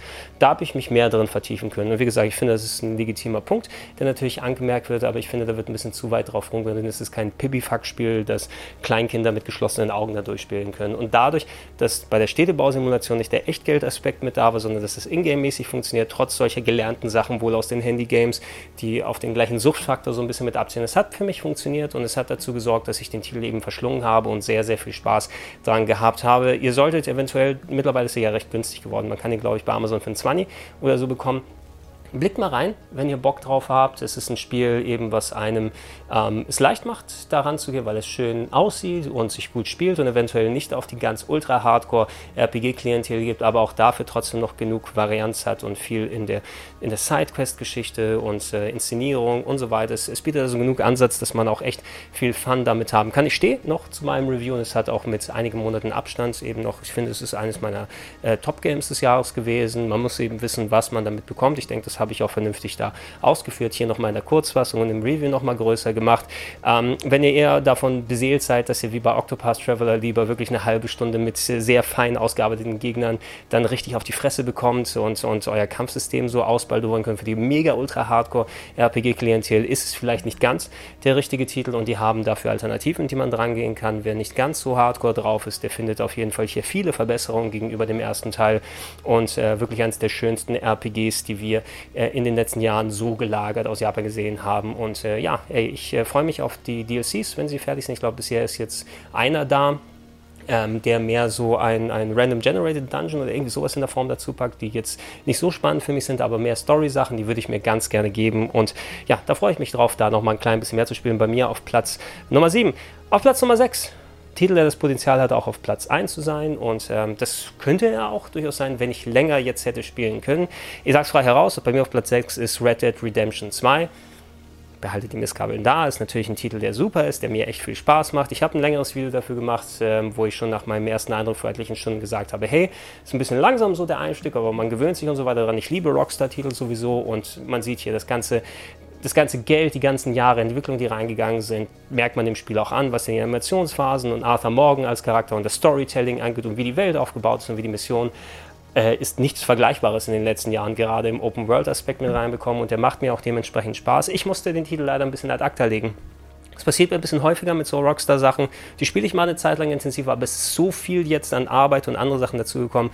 Ich kann Red Dead und andere solche gelagerten Sachen einfach nicht mal für eine halbe Stunde am Tag spielen und dann wieder zurücklegen, sondern da musst du richtig dich investieren können. Das liegt bei mir jetzt noch auf der Halde nach so knapp 20 Stunden, will ich oder sowas sagen. Story ist jetzt so in Kapitel 3 am Ende, Richtung 4, glaube ich, müsste ich ungefähr jetzt mittlerweile sein. Und da gibt es natürlich noch einiges mehr. Kollegen äh, bei der Arbeit bei Rocket Beans TV haben es auch schon durchgespielt. Ich kann mir vorstellen, wenn ich da mich noch weiter investieren kann und einfach noch weiter fallen lassen kann, dass der Titel noch weiter hoch geht, ähm, dass die Unzulänglichkeiten, die man noch zu Beginn spürt, mit diesem eher langsamen, methodischen, mit vielen Animationsphasen, die im Sachen des Gameplay gerne abgekürzt worden hätten, aber dafür dann auch von der Stimmung der Welt ein bisschen was wegnehmen dass der Titel dann auch verdient weiter höher ist. Ich habe ähm, GTA 5 letztes Jahr zum Beispiel nochmal komplett richtig durchgespielt auf der PS4 und es ist immer noch ein mördergeiles Game, was ich da zum PS3-Launch damals nicht komplett durchspielen konnte, sondern eben lange Zeit liegen gelassen habe. Kann mir gut vorstellen, entweder jetzt zu der Weihnachtszeit oder Endjahreszeit, wo ihr das gerade seht. Vielleicht spiele ich gerade Red Dead dann weiter und es würde in der Gunst noch weiter um sein. Von dem, was ich bisher gespielt habe, vor allem mit den anderen Titeln, die dazu noch kommen, würde ich Red Dead erstmal hier knapp hinter der Top 5 bei mir platzieren. Das ist kein Game, was konkret was falsch macht. Ich konnte noch nicht so viel investieren, vielleicht ein bisschen analog ähm, zu meiner Eloge zu Marvel Spider-Man, was auch ein cooles Spiel ist, wo ich noch nicht so viel investiert habe, aber schon sehen kann, dass es mir schon so viel Spaß gemacht hat, dass es hier in die Liste mit draufkommt. Red Dead 2 ist ein cooles Game. Eventuell, wenn ich selber gespielt habe, ob ich nochmal ein Review dazu mache, ist natürlich schon viel gesagt zu dem Titel, aber da werde ich an der einen oder anderen Stelle das nochmal ein bisschen ausführen. Letzten Endes ist da so viel bei mit rumgekommen. Schaut euch auch gerne mein Ersteindrucksvideo an, ähm, wie so ich die ersten Stunden da empfunden habe, da nochmal ein paar konkretere Aussagen zu haben. Es hat mir selbst in der vergleichsweise, äh, zwinker, zwinker kurzen Zeit, so viel wie ich da investiert habe, manche Spiele hier, die auf der Liste waren, habe ich dann dreimal durchgespielt, weil die aber eben anders gelagert waren als das hier. Äh, ist es dennoch auf Platz 6 bei mir hier gelandet und damit knapp an der Top 5 vorbeigeschrammelt, was aber eben nicht indikativ darüber ist, wie der Titel Titel letzten Endes ist. Schönen guten Tag und herzlich willkommen, meine Freunde, zum vorletzten Teil der Top 20 der besten Spiele des Jahres hier auf gregs-rpgheaven.de. Wir haben eine mannigfaltige Auswahl an Spielen bisher gehabt, vom Indie, äh, vom AAA-Bereich, Blockbuster, als auch Sequels und Remakes und Remaster. Alles noch und dran ist dran geblieben. Wenn ich mir die Titel angucke, die jetzt hier als fünf übrig sind, hätten, ich glaube, in anderen Jahren alle auf die eine oder andere Art das Game of the Year sein können. Ich musste die trotzdem in eine Reihenfolge hier bringen. Die sind aber sehr nah beieinander gerichtet. Ich muss hier kurz gucken. Ich habe mir nämlich die Titel hier aufgeklebt für euch, dass der Zettel nicht runterwirft, sondern gerade so kann ich mir, zwar noch merken, aber es hilft mir immer, wenn ich da nochmal die in der Übersicht habe. Also alle Titel, von denen ich hier sprechen werde, wenn ich sie gespielt habe, hatte ich immer das Gefühl, das könnte dein Game of the Year sein. Ne? Letzten Endes habe ich sie natürlich nochmal in Reihefolge gebracht und manche sind ein bisschen weiter nach hinten gerückt, aber ein fünfter Platz, also so dicht gedrängt wie in diesem Jahr hatte ich selten meine Top 5. Und da lass uns gleich mal hier reingehen. Ein Spiel, mit das ich den Großteil meiner Japan-Reise verbracht habe, denn ich brauchte etwas, um es in den langen Bahnfahrten zu spielen und vor allem die Stimmung aufzusorgen, denn es ist ein Spiel, was in Japan direkt spielt und ein Game, was ich seit 2009 gerne spielen wollte. Da ist es erst für die Nintendo Wii erschienen und seitdem nur Japan exklusiv geblieben, hat damals Mega-Wertungen von der Famitsu-Zeitschrift abbekommen bekommen. Und äh, hierzulande Kollege Mark Töfs hat auch in den höchsten Tönen davon gelobt. Dann ist im letzten Jahr endlich eine ähm, ja, westlich übersetzte Fassung für die PS4 und für den PC gekommen. Und meine Herren, ist das ein geiles Ding. Ich rede von Shibuya Scramble 428. 428 Shibuya Fu, ich weiß gar nicht mehr, wie der japanische Titel kon konkret ist, aber es ist eine Visual Novel, ein Grafik-Adventure, was in Shibuya, dem Stadtteil Shibuya an der berühmten Kreuzung spielt und es ist eine Crime-Story, ja, es geht um einen Entführungsfall und ähm, entsprechend den Verbrechern, die Lösegeld übergeben bekommen haben. Diese Geschichte, die ähm, so ein bisschen, man kann es zusammenfassen, es ist das wie die, die, die TV-Serie 24 mit ihrer Dringlichkeit und parallel erzählten ähm, Blickwinkeln, die zur gleichen Zeit stattfinden, in Videospielform als Visual Novel dargestellt durch richtige Fotos, die gemacht wurden. Sie sind mit Schauspielern in Shibuya rumgelaufen und haben jegliche Szene nicht neu gemalt oder mit Videosequenzen nachgestellt, wobei es eine Handvoll Videosequenzen gibt. Aber es sind reelle Schauspieler, die mit Fotos dann ähm, abgebildet wurden und das echt cool gemacht worden. Und äh, viele verschiedene Charaktere, die du da aus, äh, diese Geschichte aus der Betrachtungsweise angehst. Ähm, die ist in viele verschiedene Kapitel aufgeteilt, wo es geht zwischen 10 und 11 Uhr passiert das in dem, mit dem Charakter und das mit dem parallel. Und dann geht es irgendwie so weiter runter bestrangen, bis dann alles am Ende zusammenkommt. Ähm, ich mag sowieso so Visual Novels gerne und äh, wenn eine schon solche Vorschusslobären bekommen hat wie 428, wie 428, ähm, gucke ich sie mir natürlich an und meine Herren, ist das ist der Hammer. Also sie ist wirklich auch toll lokalisiert, sehr schön umgesetzt und auch mit entsprechenden Liner-Notes. Es gibt immer so, dann, wenn ihr spielt, ist natürlich hauptsächlich durch Text dann dargestellt mit den Bildern im Hintergrund, aber ihr lest das mit und die leben. Der Text bringt das Ganze nochmal zum Leben und es wird echt schön dann involviert mit ähm, dann auch vielen Begriffen, die nochmal zusätzlich erklärt werden, wo verschiedene Möglichkeiten noch werden. Es ist nicht nur ein reines Lesen und dann zum nächsten Blickwinkel gehen, sondern es sind noch ein paar kleine Adventure-Elemente mit bei, sodass es ähm, ja, ein paar solche Barrieren gibt, die ein bisschen, die hätten ein bisschen konkreter für mich aufgebaut sein können, weil ich mich teilweise verlaufen habe in gewissen Sachen. Es gibt alternative Sachen, die passieren können, wenn man gewisse Entscheidungen trifft und dann hat das aber Auswirkungen nicht nur auf die Story, die bei dem Charakter erzählt wird, sondern dann dreht es sich auch mit dem Charakter, der auf der anderen Seite interagiert, mit dieser Person ähm, auch nochmal um und ich habe ab und zu mal ein bisschen den Faden verloren. Warte mal, habe ich da die Story jetzt in dem Part gemacht und ist das der gültige ähm, Aspekt, den ich da hingehe und ich muss da ein paar Stellen wirklich, da, da hing ich auch. Ne? Da hatte ich vielleicht nur, ich würde sagen, zwei oder drei Stunden von meinen an die 40 oder 50 Stunden, die ich insgesamt investiert habe, weil es doch ein sehr, sehr langes Buch, eine sehr, sehr langes Choose Your Own Adventure Story war, die ich insgesamt gelesen habe, habe ich kürzer erwartet, aber ich habe eben auch sehr viel Zeit in den Bahnen da verbracht in Japan ähm, habe ich bestimmt, die sind draufgegangen für solche, oh, ich weiß nicht ganz, ich dachte, ich habe schon alles gemacht, was habe ich denn übersehen? Und das war ein bisschen nervig, aber abgesehen davon, ähm, wie das Spiel sich gespielt hat, mit den verschiedenen Perspektiven, mit, dass man versucht hat, so hinter den Geheimnissen zu kommen, den Twists und Turns, die verbaut waren, den unterschiedlichen Tonarten, die getroffen wurden, weil jeder Charakter hat ein bisschen so was anderes. Der Polizist, dem man folgt, der macht ein bisschen mehr so ein Detektivding draus, du hast einen ähm, äh, ein äh, Chemiker dabei, der für eine Pharmaindustriefirma dann arbeitet. Und bei dem wird es eher so ein Psychothriller, wenn man seine Perspektive spielt. Es gibt so Comedy-basierte Charaktere, die aber alle ineinander fließen. Und ey, das ist ein wirklich toll geschriebener Titel, ich denke auch im Original, aber eben auch schön lokalisiert. Und äh, ein nettes, interessantes, wirklich spannend inszeniertes Mysterium, das dich auch wirklich dann richtig dranhält. Ich wollte wissen, wo geht es hin? Ich konnte es nicht direkt erahnen. Ist was für eine Art von Story ist es? Wo passt es? Und diese 24-mäßige, stringente Erzählweise, dass man immer auch hin und her gesprungen ist und diese verschiedenen Sachen macht. Man wird vielleicht ein bisschen überwältigt hier und da, aber eine der besten Visual Novels, die ich in den letzten Jahren gelesen habe und für mich absolut aus dem Bereich mindestens ebenbürtig mit solchen Sachen wie Steins Gate, würde ich sagen, was nochmal einen anderen Ansatz hatte als Shibuya, weil das ist mehr so eine straightforward Crime äh, Novel und hat weniger mit dem Utaku oder sonst was Bereich zu tun, mit dem sowas wie Steins Gate und andere Sachen gerne hingehen oder dann gleich in dem Horrorbereich wie Danganronpa oder die ähm, äh, Escape, Zero Escape Serie, die auch nochmal ein bisschen andere Ansätze macht. Hier ist das Gameplay eben sehr reduziert mit den Entscheidungen, die man trifft und diese Blockaden, die man auflösen muss hier und da, was eben wenige Gameplay-Elemente hat, aber du kannst eben sehr viel erfahren und sehr viel machen und ey Leute, der Titel ist ein bisschen teurer gewesen in Richtung 40 Euro denkt man für ein Text-Adventure, ah, aber man kriegt massig viel Gameplay und es ist echt ein tolles Ding, was man erleben kann. Ähm, es hat sich, soweit ich mitbekommen habe, auch nicht so super verkauft. Ich werde immer ein Advokat für dieses Spiel sein und äh, ich dachte eben, ich spiele es da kurz dadurch und äh, es hat doch eben dann sehr, sehr viel von meiner Zeit vereinnahmt. Ich habe dann so viel Spaß gehabt, dass ich zu den Locations hingegangen bin in Shibuya und ich habe von da aus auch ein Review gemacht. Bin mit der Kamera, die ihr gerade seht, da rumgelaufen und gesagt, hey, guck mal, da ist das und da ist hier. Bin selber über die Kreuzung gelaufen. War sehr erstaunlich, dass nochmal dann in dem Kontext dann viele Jahre später, wo es ursprünglich dann fotografiert wurde, da zu sehen. Ähm, wenn ihr ansatzweise an solchen Visual Novels, an Grafik-Adventures, an Crime Stories Bock habt mit schönen Twists und Turns, ähm, dann ist 428 wirklich sehr, sehr empfehlenswert und ist eine der besten Visual Novels, die ich gespielt habe.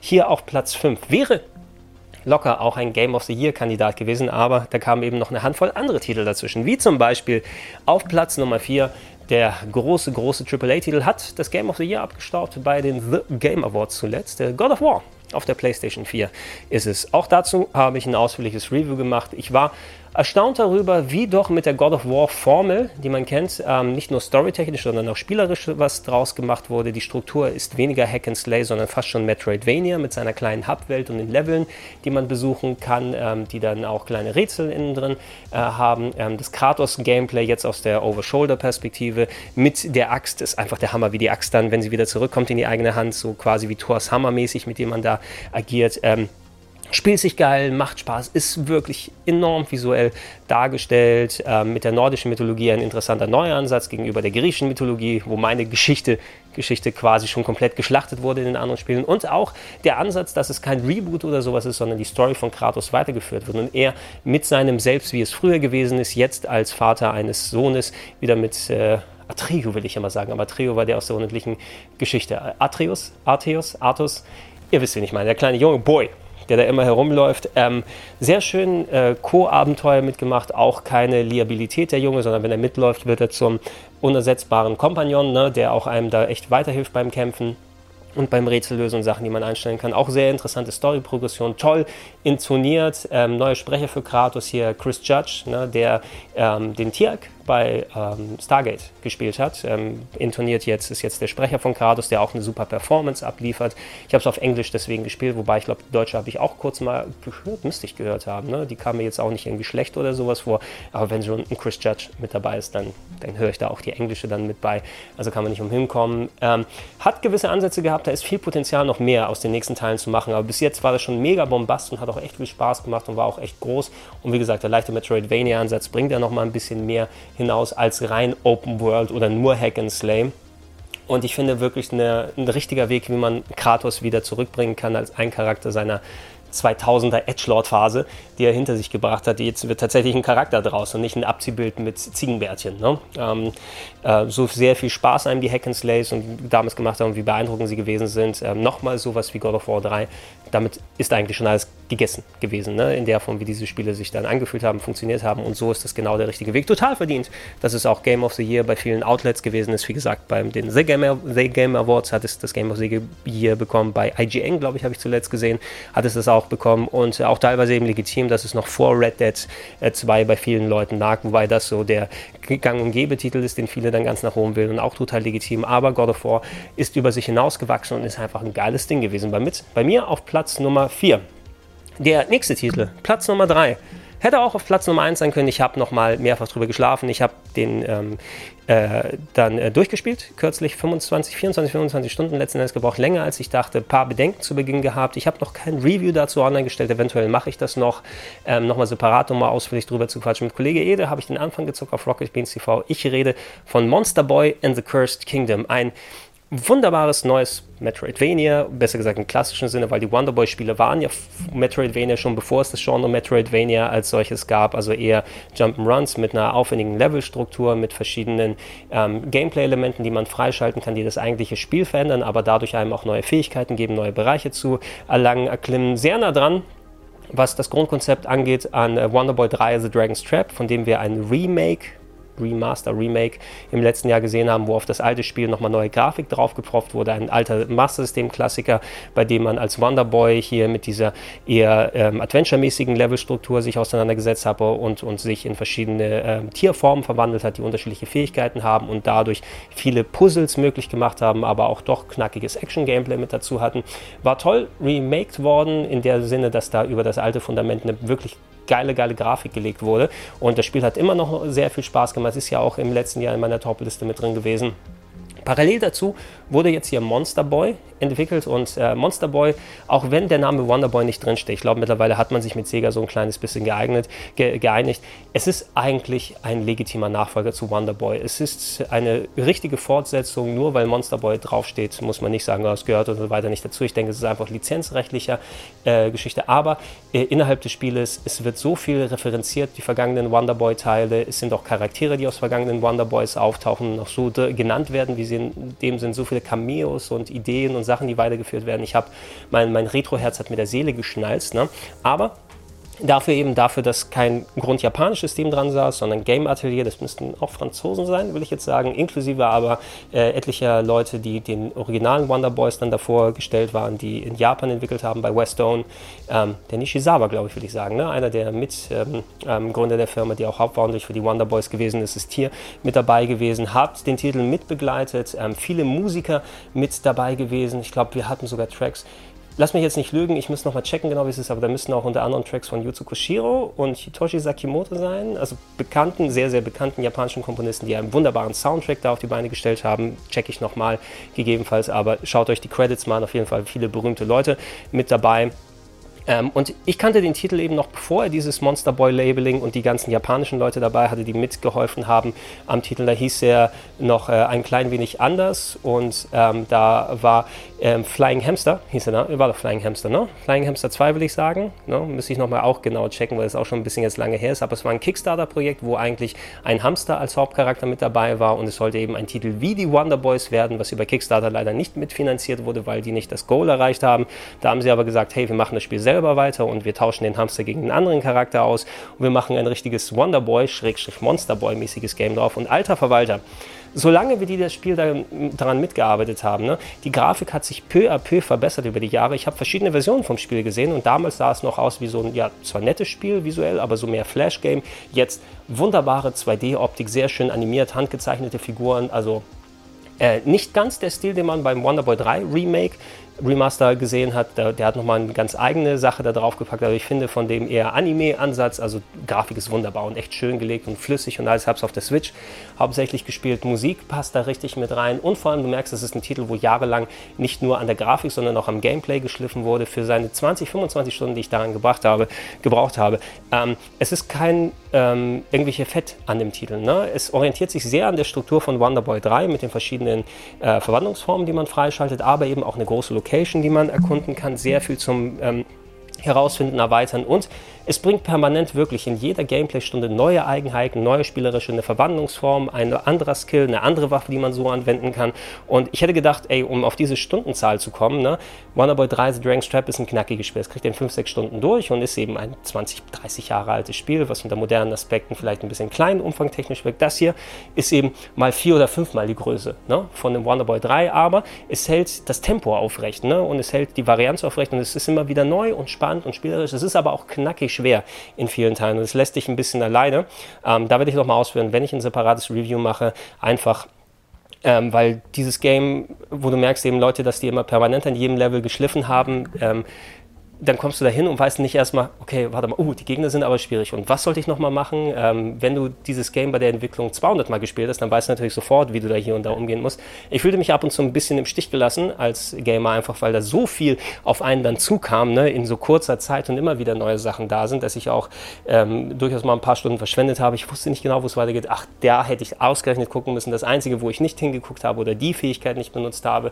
Also ein bisschen obtus hier und da, einfach weil das so poliert und so vom Level Levelaufbau genau gemacht ist. Ähm, ich würde fast sagen, so das andere Spiel mit ähnlicher Politur, was das Leveldesign angeht, wäre maximal Super Metroid oder sowas. Ich finde, Leveldesign technisch haben sie sich echt was überlegt und es ist ein legitimer Nachfolger, nur ist manchmal ein bisschen zu schwer für sich selbst das Gute ist. Ich, ich, ich, bin mir sicher, einige Leute, die da ransetzen, die werden es ein bisschen ähnlich sehen. Und ich finde die Switch-Steuerung weiterhin. Ne? Switch macht bei mir Probleme mit dem Analogstick und den Steuerkosten und, und den L- und R-Tasten mit den Verwandlungsmöglichkeiten, sodass es doch nerviger wurde als bei anderen Sachen. Ich würde vielleicht dann doch eine andere Version präferieren, äh, wenn ich mit den Joy-Cons hier spielen müsste, nochmal bei der Switch.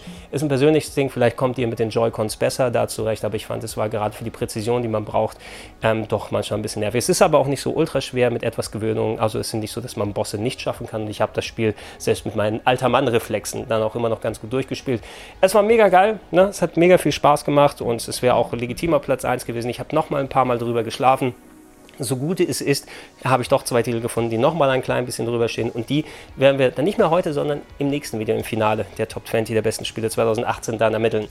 Schönen guten Tag, meine Freunde. Das voraussichtlich letzte Video des Jahres 2018 und der Abschluss der Top 20 der besten Spiele des Jahres 2018 hier auf gregs-rpgheaven.de ist angesagt. Ich habe hier den Zettel, den ich mir aufgeschrieben habe, vor die Kamera geklebt habe mit den Titeln, die dran gekommen sind. Ich will sie noch mal kurz Revue passieren lassen für euch, bevor wir ins Finale hingehen. Ich hatte meine Flop 5 am Anfang ähm, bevor wir die Top 20 angegangen sind mit Spielen, die mich enttäuscht haben oder Hardware, die mich enttäuscht hat.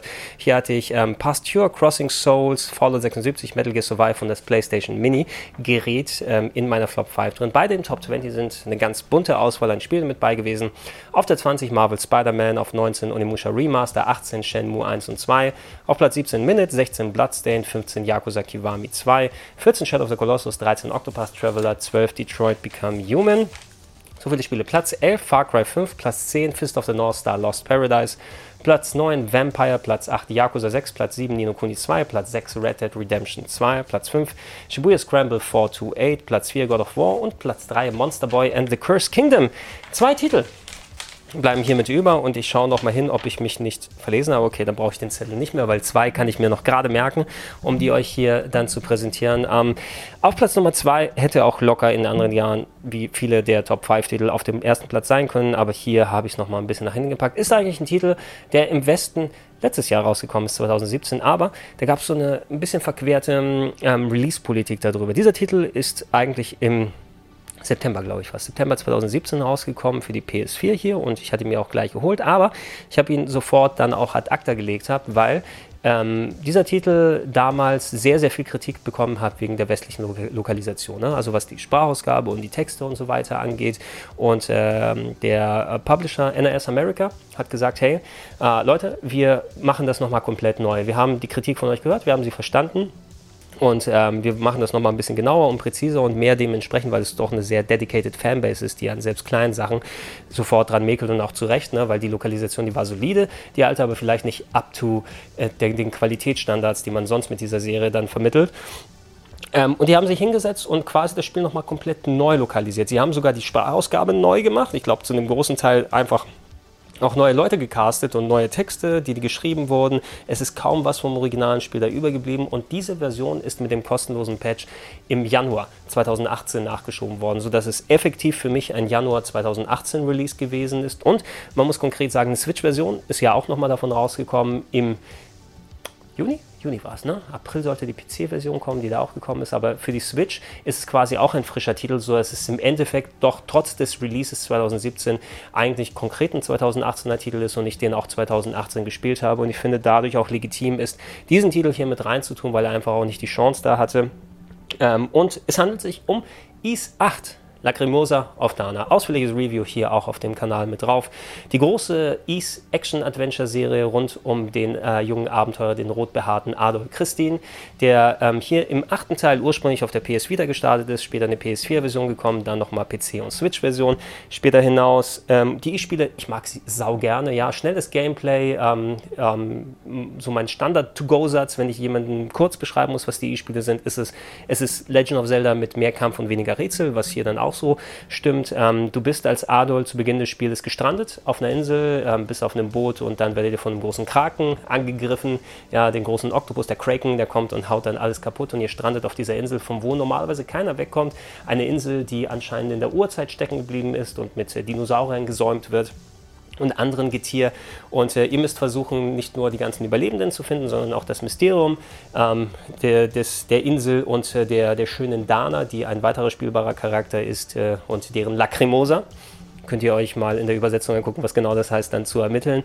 Also storytechnisch da weiterzugehen, die Insel zu erkunden, die äh, Überleben zusammenzusammeln und dann irgendwie versuchen, wieder davon zu fliehen. Ähm, spielerisch ist es ein Action-Adventure mit einem großen Action-Gehalt. Ihr seht es aus der Third Person. Ähm, Adol und äh, fünf weitere spielbare Charaktere, mit denen man dann wechseln kann, die unterschiedliche Ansätze haben, ähm, was so den Nah- und Fernkampf angeht. Ähm, jeder Gegner, auf den ihr ihn trefft, hat auch unterschiedliche Abhängigkeiten, sodass mit dem einen Charakter Adol kann nur die so gut verletzen und dann müsst ihr eher auf den anderen Charakter gehen, der eher Schusswaffen hat, sodass die dann entsprechend verletzt werden können, sodass ihr ständig in einem Wechsel seid mit L und R zwischen euren Charakteren hin und her zu wechseln. Hohe Spielgeschwindigkeit, treibende Musik, coole Grafik und allgemein ein richtig schöner Flow, der hierbei entsteht, wie bei den vielen anderen Ease-Sachen hier. Ähm, hier, dass dieses Dreier-Konzept ist schon seit einigen Teilen der Serie dabei. Ease 7 auf der PSP und äh, Ease Memories of Celceta, das Remake des vierten Teils, was wir auf Vita und zuletzt auch auf dem PC gesehen haben, haben schon dieses drei Kollegen gleichzeitig mit Hin- und Herwechseln-System gehabt. Hier hat man es eben auch, dass drei Leute in einer Party unterwegs sind, die von insgesamt sechs Figuren dann ähm, gesäumt wird und Ey, dieser Titel, ne? die neue Lokalisation ist super. Also ich habe nichts dagegen äh, anzu, auszusetzen. Ich habe jetzt nicht den direkten Vergleich, weil ich nur den Anfang mit der alten gespielt habe, aber ich finde Charaktere schön gemacht, äh, sehr schön eingesprochen. Auch die Story wird weiter vermittelt. Ist auch sogar eine ganz nette Story, die hier gemacht wird, dass man auch storytechnisch, obwohl die Cutscenes hier und da ein bisschen lang sind, finde ich, für ein Action-Adventure. Das könnte auch gerne hier und da ein bisschen knackiger sein, aber sie sind ein wichtiger Teil, der mit reinkommt. Der große Star ist ja aber die Welt, die Insel. Ähm, für mich der vergleichbarste Titel ist tatsächlich Metroid Prime, würde ich sagen. Ne? Eine große zusammenhängende Welt, die schon Metroidvania-mäßig natürlich mit den Upgrades und Charakteren mal hier geöffnet wird oder der andere Weg und da schließt sich wieder der Kreis und es wird miteinander verbunden. Es gibt eine World Map, die viele Geheimnisse birgt, die, die prozentual auch angezeigt wird, sodass ich, ich habe tatsächlich 100% der Map, bin ich dann abgegangen, um entsprechend das Ding freizuschalten. Ich habe fast alle Achievements geholt. Ein sehr ungewöhnliches Ding für mich, nur ich müsste es einmal auf mega hart spielen, da habe ich keinen Bock drauf, aber hey, viele Skills, die man finden kann, viele Sachen zum Freischalten, die Charaktere, die Story, wie sie weitergeht, sehr viele Herausforderungen da und dabei immer das schnelle und treibende und actionreiche Gameplay, was auf der PS4 wirklich einwandfrei funktioniert hat und ey, mörderisch guter, guter Titel. Für mich der bisher beste East-Titel, würde ich so ziemlich sagen, ja, verglichen selbst mit den coolen alten, die wir häufig gesehen haben. Und mega wert, dass man es vor allem auf der PS4 mit den 60 Frames, selbst auf der normalen PS4 dann zocken kann. Die Switch-Version hat, glaube ich, nur 30 und hatte Probleme zu Beginn. Ähm, die mittlerweile meines Wissens nach rausgepatcht wurden, aber es ist eben auch ein Titel, ähm, der nochmal nicht ursprünglich für die Switch gedacht war. Ähm, soweit ich jetzt gehört habe, soll auf jeden Fall besser funktionieren. Ich würde den auch, egal auf welcher Plattform sonst empfehlen. Checkt da nochmal, was die einzelnen Versionen angeht. Die PS4 habe ich durchgespielt und die war einwandfrei, inklusive der neuen Lokalisation.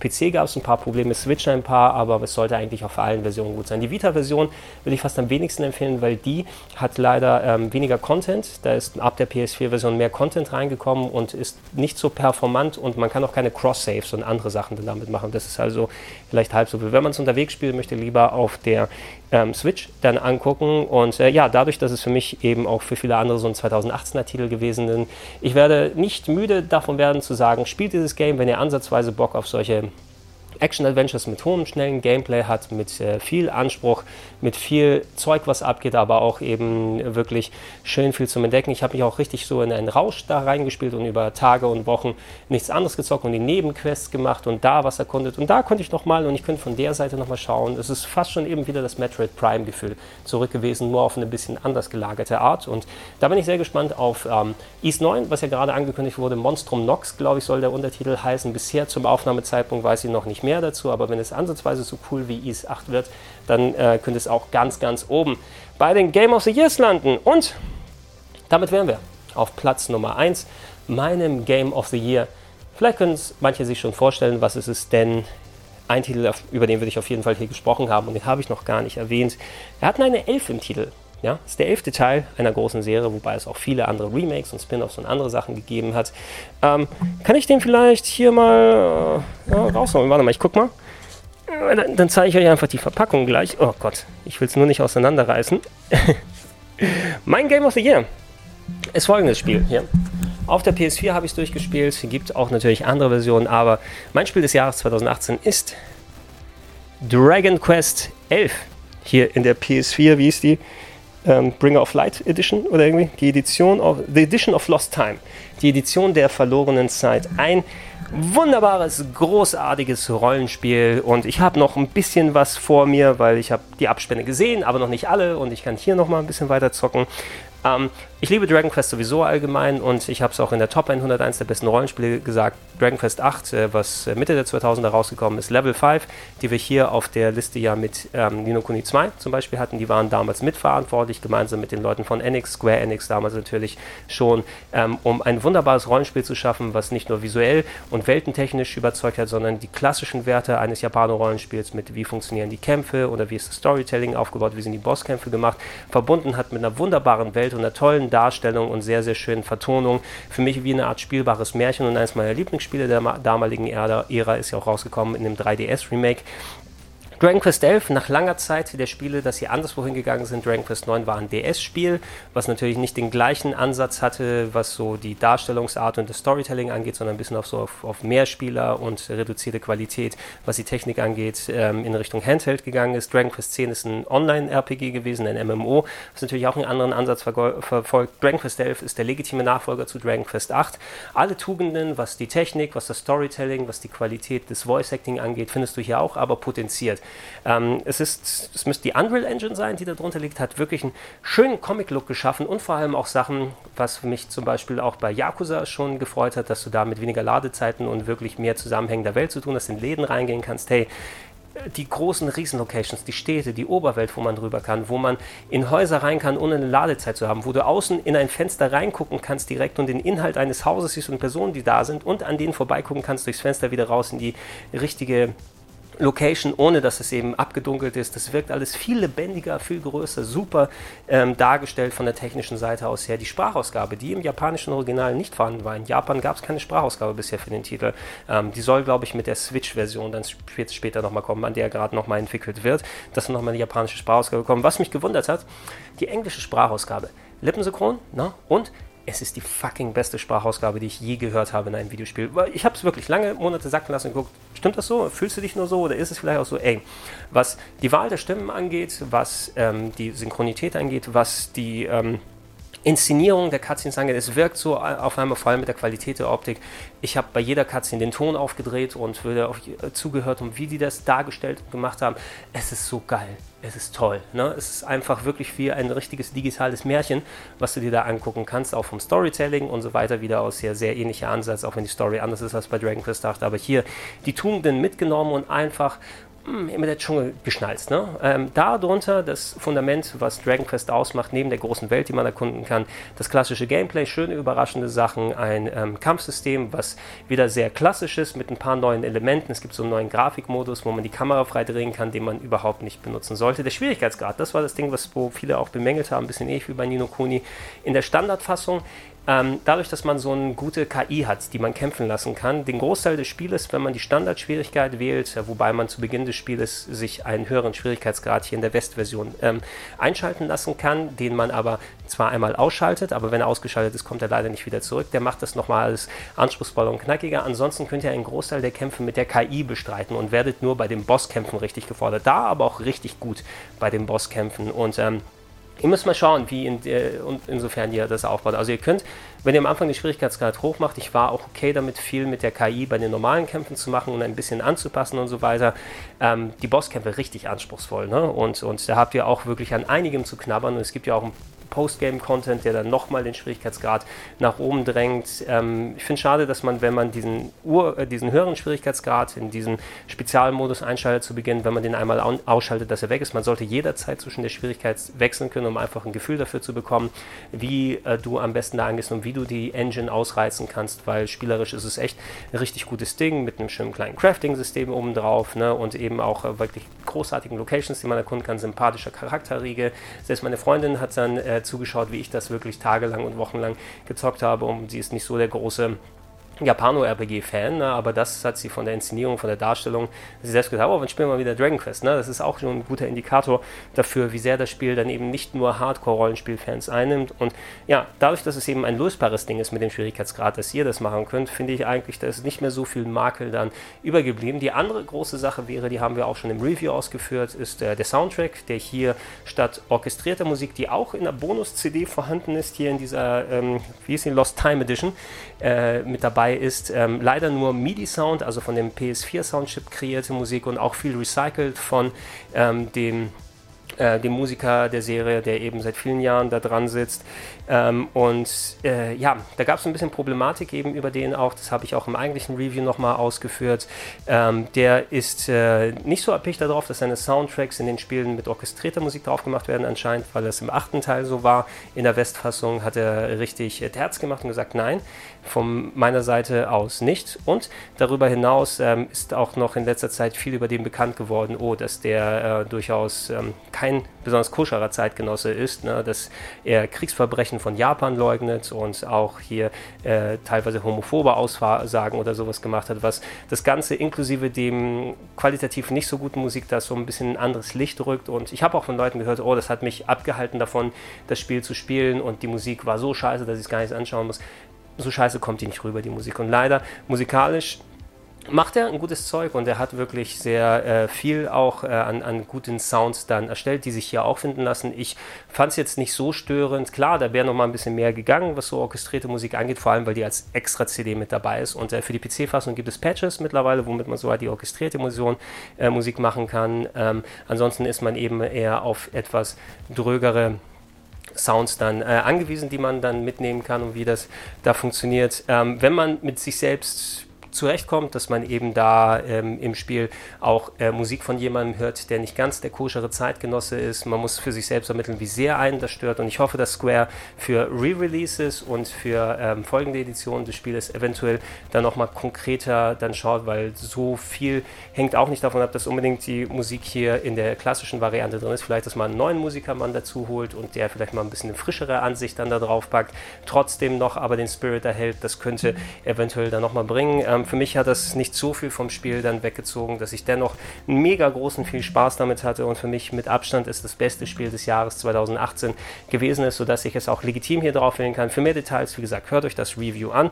Ansonsten aber, wenn ihr Rollenspiele mögt, dann macht ihr so gut wie nichts mit Dragon Quest 11 falsch und es ist auch mit wirklich das beste Game, was ich dieses Jahr gezockt habe. Das war's Meine werten Leute, lang ist es gewesen. Ich hoffe, ihr habt etliche Titel hier gefunden, die ihr auch ähm, gerne gespielt habt, wo ihr Spaß dran gehabt habt. Ähm, mich würde weiter interessieren, wenn ich es nicht schon gemacht habe, unten in die Comments gerne eure Top-Listen rein. Es muss keine Top 20 sein, Top 3, Top 5, irgendwas. Was sind die Spiele, die euch bewegt haben? Über was sollten wir nochmal reden? Und ich bedanke mich an dieser Stelle auch nochmal für das, echt eure Treue, nicht nur äh, was die Videos angucken, hier auf äh, Gregs-RPG Heaven angeht, was ähm, das Hören der Podcasts angeht, was den Besuch von Plauschangriff.de angeht, was die Rocket Beans TV Sachen angeht. Gerade gerade die Leute, wo ich mich ein bisschen selbstständiger gemacht habe, die mich über patreon.com slash rpgheaven unterstützen. Das war ein großer Wandel für den Channel hier, aber auch für meine Arbeitsweise her. Und es, ich hätte mir nicht träumen können, dass ihr das so gut dann annehmt und dass wir so Sachen weitermachen können. Ähm, also wie gesagt, danke, habe ich schon gesagt und ich freue mich darauf und äh, ich hoffe, dass ich euch noch mehr Sachen bieten kann, was jetzt 2019 angeht und dass wir alle spätestens am Ende dessen Jahres, ne, am Ende des Jahres 2019 nochmal hier sind und vielleicht ein paar schöne Sachen haben, auf die wir zurückblicken können. Nicht nur großartige Spiele, sondern auch großartige Änderungen, die wir gemacht haben. Ich war der Gregor, wenn ihr das Video jetzt guckt, wenn es live gegangen ist, wünsche ich euch noch einen guten Rutsch und wir sehen uns 2019 wieder. Bis dann.